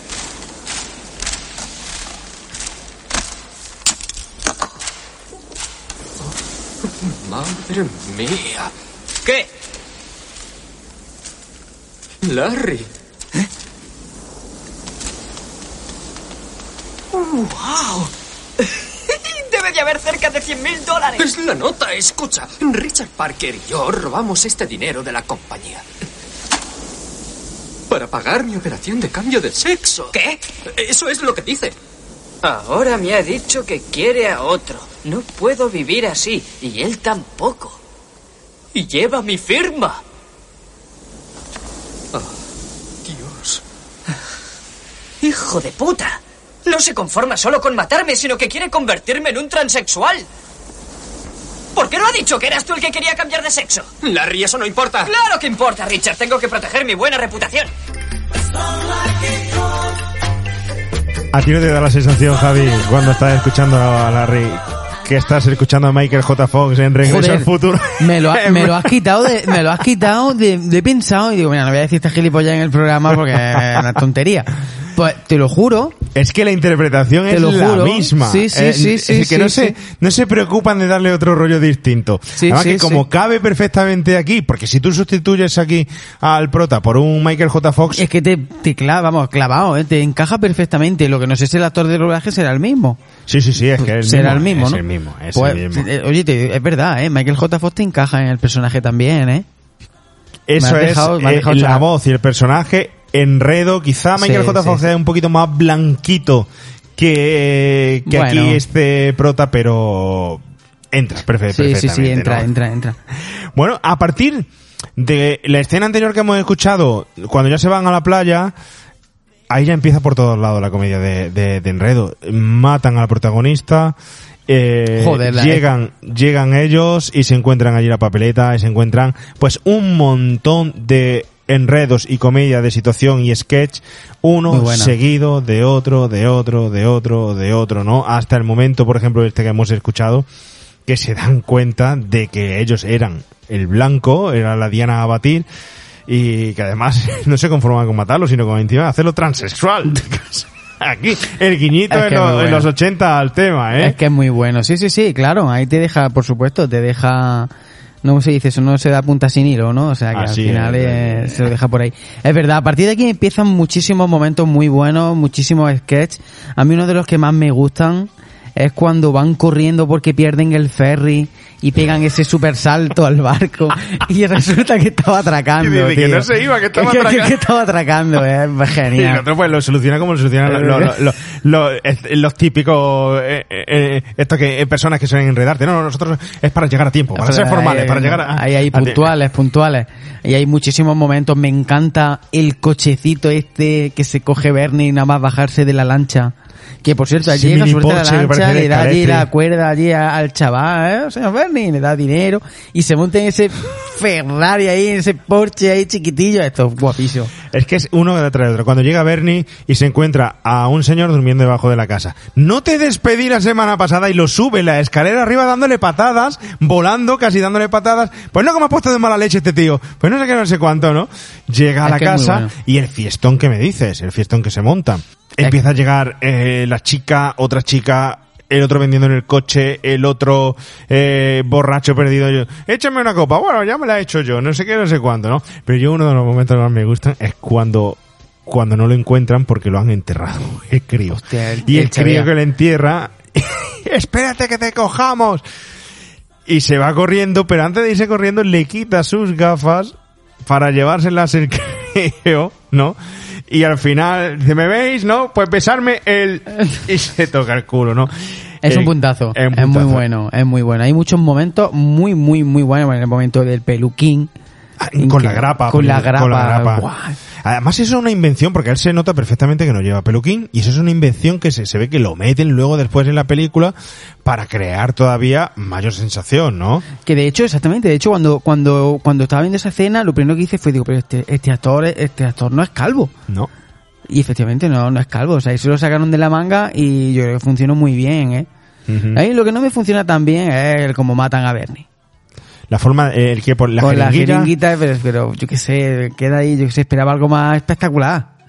Pero yo qué sé, lleva ahí a Ah, Don. Calfa con una jeringuita, el otro que se da, yo qué sé, me, quedo, me dejó un poco light. Eso sí te lo digo. ¿Sí? Me dejó un poco Luego, light. porque luego lo vuelve a matar otra vez, Yo- lo- Claro, pero yo esperaba ir y no sé, que lo, que lo, que lo ahogara, o que hubiera una pelea, o yo qué sé, alguna otra cosa. Mola mucho cuando se están peleando el muerto y el vivo y lo coge del brazo, ¿no? ¡Suéltame, Y está el tío muerto. Está el sí, siempre te he querido, siempre has sido mi amigo, ¿no? Es que lo hace Eh, genial. lo hace muy bien, lo hace muy bien eh, Don Calfa y, y también el, actor de, exacto. Mira, Kisser, eh, Kisser, dime, perdón, perdón. cuando, cuando estaba grabando la película, yo creo que le debemos, y está aquí la clave, le debemos todo el éxito de, de la película y de acordarnos de este muerto a su propia intuición. Él estaba grabando la película y tenía escenas ya grabadas en las que hacía de muerto, pero simplemente de muerto. Es decir, un trasto, es decir, como quien se deja ahí un muerto que tienes que llevar de un lado a otro un saco de patatas, vamos a decirlo así, ¿no? Sí, sí, sí. Entonces dijo, esto no funciona, esto no funciona, esto, si al muerto no le das personalidad, no tiene nada que aportar realmente a la película. Totalmente, claro, es lo que hemos hablado antes. Y por muy graciosos que sean los sketches y tal, mm, si no hay una actitud hacia la cámara de él, no sirve de nada. Entonces él, esa noche que estaba preocupado dándole vueltas de que no estaba la película yendo como él quería, dijo de ponerse delante de la película, de la, del espejo, hacer reflexivamente una especie de sonrisa. Así la sonrisa esta que tiene Bernie todo el rato, que en cuanto lo matan y le ponen la inyección, se Se le ve la sonrisa y se, se queda así, ¿no? Que además la lleva toda la película la sonrisa, ¿no? Entonces se la inventó y dijo, esto puede cuadrar. Llegó al día siguiente a, mm, de al set, la enseñó, la probó y empezó a cuajar perfectamente. Y entonces a partir de ahí empezó a ayudar la escena en ciertas cosas. Pues tú date cuenta que cuando llega el del coche le dice, oye, te vendo el coche tal por cual esto lo otro. Fíjate que él tuerce la cabeza a Bernie y le pregunta, ¿hace, ¿hay trato o no? Y por cierta casualidad, del momento tuerce la cabeza y dice, no. No, otra vez, no me vas a comprar el coche. No sé. Y en cada momento, cada situación de, de esa, Bernie tiene un gesto, tiene un brazo que se gira, un brazo que se que, que, que rodea a otro, tiene se cae de cierta postura en el eh, en la arena. El final me parece buenísimo. Cuando está casi muerto, vamos, cuando se lo van a llevar, cae de la ambulancia En la camilla, ¿no? la Cuando camilla, cae a la playa. Y cae a la playa y están todos allí sentados creyendo que ha pasado todo y aparece él otra vez de nuevo y salta la chica. ¡Eh, Bernie! ¿Cómo estás? Es que menuda fiesta la de anoche y toda la gente, menuda fiesta. Es buenísimo, es decir, le dio vida y personalidad Totalmente. al, es que al muerto. El éxito de la película, yo creo que, o gran parte del éxito de la película, es esa interpretación que no es nada fácil. Para nada. Porque cuando, a ver, tú puedes interpretar a, a una persona muerta durante segundos. Pero cuando lleva un peso interpretativo, porque este actor lleva un peso interpretativo en todos los sketches, en todos los giros, todos los movimientos, no los puede hacer de cualquier manera. Y lo hace súper bien, ¿eh? súper bien. No sé si ahí habría algún coreógrafo que le corrigiese movimientos, que le diese algún, no lo sé, no sé Se si hay supone que es cosa improvisación. suya, que era cosa suya. A la partir de- improvisación. A partir, de, ahí surgieron luego otras improvisaciones y otras Sí, porque a cosas. Ted Coche le gustaba mucho el tema. De hecho, tengo lo de la escena del Monopoly. Es también improvisación de, de, de Andrew McCarthy, que de hecho eh, he leído por ahí que le- el- durante el rodaje y tal había muchos muchos parones, muchos tiempos muertos y le gustaba llevarse juegos de mesa para, para entretenerse con los compañeros de rodaje y tal. Y por eso el motivo de hacer una escena jugando al Monopoly, ¿eh? O sea, que todo viene de ahí de una improvisación. O sea, lo de, lo de Kaiser me parece brutal. Es muy bueno. Aparte de eso, el guion también tiene el típico guion de comedia donde cumple todos los requisitos. Fíjate, vamos a analizar un poco a ver si cumplen los requisitos que supuestamente son básicos para hacer una comedia. Para comedia, ¿no? Sí. Por ejemplo, se dice que para una comedia eh, vale que se pueda tocar cualquier tema, se puede hacer comedia de cualquier cosa. Joder, pero creo que, que está claro, ¿no? Para, sin claro. pasarse, sin pa- pero que se pueda casi que tocar cualquier tema. Aquí, lógicamente, toca la muerte, toca un muerto, ¿no? Y lo hace fenomenal, lo hemos hablado ya antes, ¿no? Esto me recuerda, perdóname que te, que te interrumpa, me recuerda un poco al tema que cuando estuvimos haciendo el episodio de, mm, de Aterriza como pueda, que lo hicimos con, con, con Juanjo. Y hablamos un poco de eso, ¿no? De, de qué se puede hacer humor y de qué no se puede, hasta qué, dónde está el límite, ¿no? ¿Te acuerdas que hablábamos de dónde estaba el límite? Pues Mm. aquí viene un poco a salir a colación casi el mismo tema, ¿no? ¿Dónde está el límite? ¿Se puede Sí. hacer comedia con un muerto? Lógicamente, hacer comedia con un muerto es comedia negra. Es humor negro. Pero es que el humor negro es el humor más interesante porque lo que te permite es casi que reírte de ti mismo y de tus mm, circunstancias. Y ese es el humor verdadero, porque cuando, vamos, humor verdadero, entiéndame, señor Sí, oyente, sí, cuando, sí. cuando otra persona se está riendo, haciéndote broma de tus problemas, no te sienta bien, es una patada en las narices. Pero cuando tú tienes capacidad de reírte de ti mismo, Ya está. te lo pasas. Te lo pasas pipa. es que es así.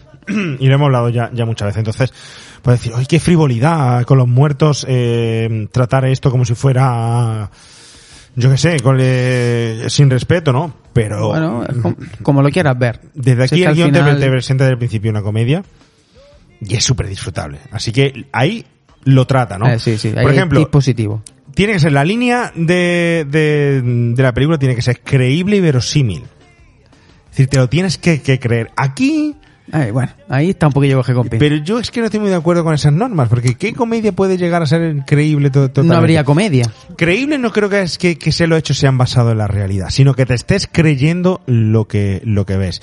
Y yo, cuando lo estoy viendo, no me planteo en ningún momento que ese muerto sea mentira, o que em, no estén haciéndolo bien, o que mm, me falte tensión en, en lo que el actor transmite, porque al fin y al cabo te transmiten la preocupación de que está muerto, de qué va a pasar, de qué no va a pasar, de esto, de lo otro, se convierte en un mini thriller también así, también.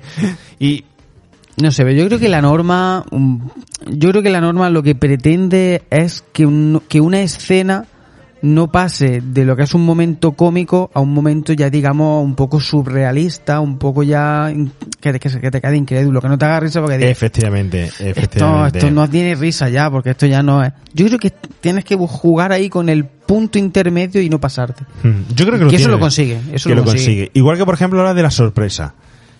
Que te sorprenda, te vayas sorprendiendo Joder. continuamente en la, en la película. Yo creo que aquí lo, lo, lo consigue, porque va metiendo justamente nuevos elementos continuamente. Luego, mm, eh, llega un momento que mm, crees que a ellos no van a intentar asesinarlos y sí intent- intentan también asesinarlos. Va cambiando de situaciones, sale a la playa, alquilan una, eh, cogen una lancha, se quedan en mitad del agua tirados, vuelven nadando, porque tú fíjate la situación, estamos nadando en mitad del Atlántico con un muerto. Fíjate, ¿eh? Cómo llegan hasta allí y te lo terminas cre- Y te lo terminas creyendo. te lo terminas creyendo. Sí, sí, sí. Y, y con, re- y vamos, lo, lo que estás diciendo es la sorpresa. Luego en las escenas finales hay ahí dos o tres personajes que aparecen que tengo la sensación que también quieren o, o querían matar a Bernie Sí. o buscaban el, el pavo este que llega que no sé si es el jardinero. El jardinero. Ah, el jardinero Que, no que ahora- sabes si es bueno o malo al que ahora final. contaré una anécdota del jardinero. Claro, que no sé si es bueno o malo, que ahí me quedé un poco, pero este tío bien- venía a matar a Bernie también. No sé, si es que... Pero a ver, cuéntame la anécdota que me has dejado intrigado. Cuéntame la anécdota. ¿Te cuento la anécdota ya? Sí. Em, ¿Tú no has visto el chico este que va como, como vestido como de Rambo? No me he dado cuenta. Yo me he dado cuenta que había dos culturistas que están dándole un masaje a Bernie que le gira Pues la... el actor George Cheung, bueno, el, perdón, el jardinero no, perdón, hay, hay dos actores, ahí está, llega el primero uno y luego llega este que es chino. Sí. Ese es George Cheung, viste con un traje como el de Rambo, acorralado, pero de la segunda entrega, y es porque ese actor es el villano. ¿Qué dices, sí? De Rambo 2, de acorralado 2. Joder, no había reconocido. Y claro, llega bueno. con el traje de... y tú esto viene, esta anécdota, la, esta anécdota la he encontrado de, de, de- de chorra casi, porque claro, al verlo dije, hostia, pero va vestido muy claro, ya sabiendo lo de este coche y tal, digo, este tío viene vestido de Rambo, algo tendrá que ver. Coño, pues efectivamente, de hecho por ahí eh, tengo también apuntado que Larry dice algo de, ahora puede salir en Rambo, hay un momento así. Qué bueno. Pues qué bueno. sale George Cheung, ese actor, que hace de villano en, en Acorralado 2 y Sí, sí, verdad. Hay un momento que lo ve. Que, y que lo- antes que lo hay menciona. otro. Ya puede salir Rambo. Ya puede, vale. puede salir Sí, Rambo, sí, eh, sí. pues por eso. Y justo el de antes era también el jardinero, que que me he liado. Ese es el jardinero, que ese, yo tengo la sensación de que quería matar a Bernie. Es que No sé lo si que deja lo ahí un despedido, poco- eh, lo deja ahí algo. Y dice, Al se principio está hay un liando. despedido, luego Sí, entra otro sí, sí. nuevo, tal y cual. Y... Y ahí ya empieza a decir, bueno, aquí esto se va a liar, ¿eh? Y ojo que bueno. se lía, ojo que sí se lía. Bueno, más cosas, más cosas. Por ejemplo, elementos recurrentes dentro del humor. Hay muchísimos. Es decir, por ejemplo, tres veces que intentan volver a matarle. Es decir, ese eh, señor, ese matón que va una vez, vuelve otra, vuelve otra. Y al final termina desesperado, ¿no? Y cada momento en el que vuelve hay una situación cómica Es un distinta. recurso, es un recurso cómico muy bueno. Luego, el Ese, señor, eh, el señor, el niño que, que aparece en distintas ocasiones. El niño Es, bueno, sí, claro, aparece en dos ocasiones, creo, ¿no? eh, cuando está en la playa, está mm, metiendo a, enterrando a Bernie, al final en la playa también aparece, y creo que hay otra entre medias también con una pistola. Con la pistola, correcto, correcto, es verdad, es verdad. Con la pistola. La amiguita también que aparece, aparece de forma recurrente. Mm. Son varios momentos que, que aparecen una y otra vez los protagonistas, aparece, desaparece, aparece, desaparece, ¿no? Sí, y gracias sí. recurrentes entre Sí, ellos. ¿no? sí, sí, sí. Entonces, bueno, Y también el equilibrio entre mm, que el personaje no sea demasiado payaso ni demasiado infantil. Es decir, que hay una comedia que no digas este personaje es tonto. Pero bueno, pero ahí, ahí hay algo positivo que tiene la película y es que los dos personajes son tan antagónicos, son tan opuestos que juntos, porque la película nunca, quitando alguna que otra escena en la que en la que Jonathan Silverman se va con la chica y tal, la mayoría del tiempo están los dos juntos. Entonces, bueno, ahí consigue la posición, el equilibrio justo entre las dos partes que hace que no te chirríe, el que el demasiado bueno, digamos, y el más desvergonzado. Sí. Te consigue el equilibrio. Porque si, si quita uno de los dos, la película no te funciona. Sí, eh, es que no, la película es que en sí, eh, eh, la coralidad que tiene cada, que cada uno, Exacto. es que desde el personaje, desde la propia chica que aparece al principio, esa diciendo, es que aquí siempre terminamos las fiestas, hasta el que le intenta vender el coche, el que está siempre borracho, la, el matón, el que está intentando hacer negocios que lo llama desde lejos, eh, Bernie, que teníamos un, un tema pendiente tú y yo, Ah, eh". que está en la casa de, el que está, que sale, bueno, o sea, hay un escenón también, ¿eh? que la se persecución monta en el coche, y giran y tal. Hasta, Ese momentazo yo también, qué sé, eh, los culturistas, como bien hemos dicho, hay un montonazo. Hay, Hay mu- muchos momentos muy buenos, hay muchos y luego el, todo el momento final, el tiroteo en la casa con Poli por allí detrás de ellos, pues, El tiroteo es muy bueno porque el escena- Eh, que ya no tiene balas. Sí, esa pistola no, pero esta En sí. esta sí, ¿no? en esta sí. Y cuando está subiendo las escaleras, es que yo hay me- un momentazo que, que me parto, me parto de, de- de Don Calfa. Está subiendo las escaleras y las sube tan torpemente que se tropieza en las escaleras, se tropieza, se cae, sube, se da con los barrotes y tal, y crea un momento cómico brutal ahí, ¿no? Sí, sí, sí, sí, sí. En fin, en fin.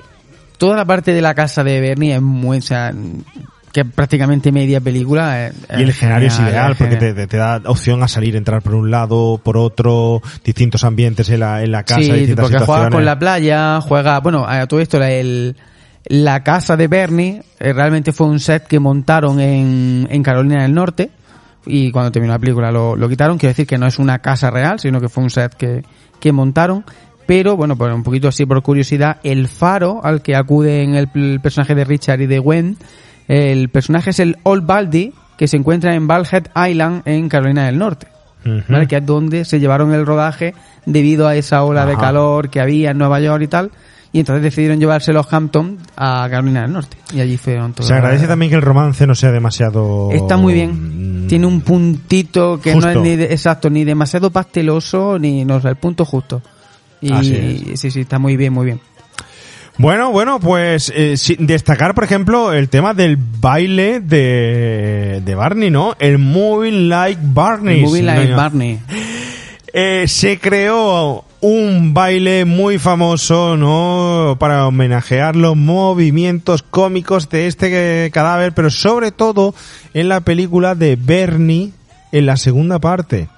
Porque en la segunda parte Bernie está mucho más, como he dicho antes, sobreactuado y todas esas eh, improvisaciones y movimientos exagerados que hacía, en la segunda son mucho más exagerados. Es decir, la segunda no parece que esté muerto. Aquí parece que está muerto. Hay momentos como, por ejemplo, cuando van dando con ellos, que dices, "Buah, aquí no te puedo creer tanto, que me tengan las zapatillas atadas una con otra, pero en la dos es que es demasiado, ¿no? Pues entonces ya, si te pasas de... Es que yo creo que el- ahí hay un punto, un límite un límite que no puedes pasar. Sí. No sé, no he visto la segunda entrega, la verdad. Hablo un poco, pero ya si se vuelve demasiado estrambótico, digámoslo así, ¿no? No creo yo que ya funcione tanto. Pero de todas formas el baile se convirtió en un baile muy famoso Joder. y de hecho una anécdota de los juegos de, de No en sé San si- Pedro se- de Sula en el, El Mundial, también por 2012. ahí.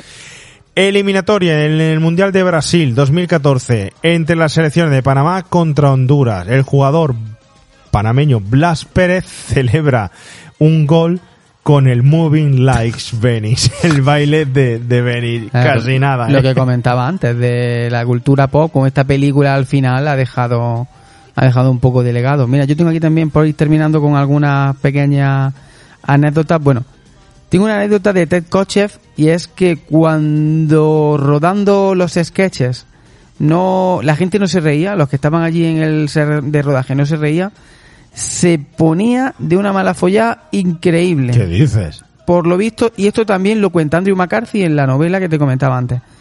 Por lo visto, Tescoche se la gasta bien, ver, eh, tiene un libraco que se publicó hace tres o cuatro años, su propia biografía, que la escribió él y tal. Merece la pena leerla, a ver si se habla de todo esto. A ¿no? ver, sí, sí, la verdad, porque, vamos, ya te digo, un montón de anécdotas mm, salen, parece ser que salen en la, en la novela, o sea que será súper interesante.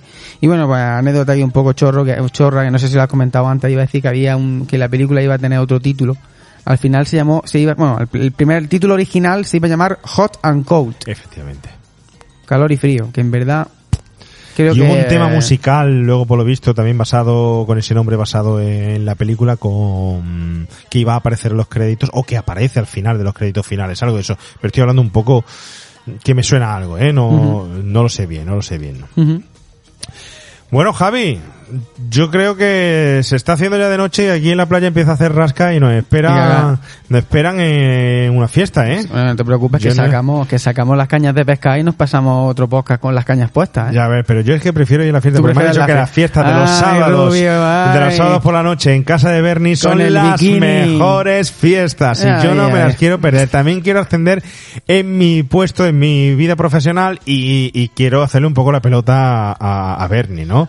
Y también aprovechar para tomarme unas cuantas Eso sí. copitas allí y pegar unos bailecitos con buen ritmo, ¿no? Oye, que no te lo he dicho antes, pero me mola muchísimo, porque es que era algo que me gustaba mucho.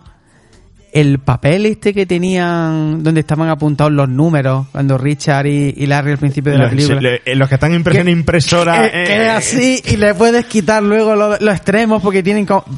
Me encanta ese papel. Los papeles que te daban en el banco y de donde se imprimían antes también los cheques y las nóminas. Me Eso encanta es ese papel, lo tenía que decir, me encanta. Lleno de alquitrán. qué bueno, La qué bueno, qué bueno.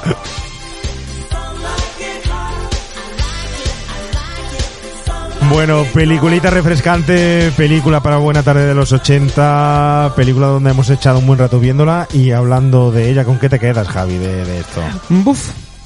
A ver, yo mm, me repito más que el ajo, pero es que este año he descubierto en Don Calfa un actor que me ha, me ha maravillado. Y entonces te, te lo juro que voy a ver su- sus películas a ver si encuentro más cositas por ahí interesantes. Porque me ha encantado. Una película que sobre todo lo que me gusta son sus actores. Ninguno más que otro. Me gustan todos. Creo que hay, hay un, equilibrio entre todos perfecto para hacer que la película funcione todos aportan algo importante e interesante a la película y creo que es una película muy divertida, es una película para pasar el rato, que no tienes que pensar en nada, que no tienes que es simplemente verla y disfrutarla, pasártelo bien en una tarde de estas de verano, de calor, pues mira, una sobremesa o una tarde, pues genial. Así que la recomiendo a esta gente, a los nuevos millennials como yo que no echamos nunca la vista atrás, pues intentar echarle un vistazo a esta peliculita. Poco más a lo que ha aportado Javi García. Javi, a ver, un R80 de Dov Kalman. Sí, sí, sí, Eh, en la próxima temporada. La próxima Eso temporada, séptima tengo- temporada, estamos ya en las puertas, vamos a tomar los últimos rayos de sol para empezar con fuerzas. Y nada, a los oyentes decirles, espero que hayan disfrutado, aprovechen sus ratitos que le quedan de vacaciones y de playa, cuidado con su jefe, cuidado con las fiestas de su jefe, nunca saben cómo pueden terminar, cuidado con intentar escalar de malas formas, a ver si van a querer liquidarlos y quitárselos de en medio, pero mientras tanto, en esos ratos muertos de trabajo, por favor, escuchen este podcast Remake a los 80 que ya termina, ahora sí, su sexta temporada para empezar en nada, en dos días, su séptima. Ya saben, no estén muertos, sino más vivos que nunca. Vivan los 80, pero no se queden en ellos. Hasta muy pronto, hasta ya, ya, ya, ya. Adiós.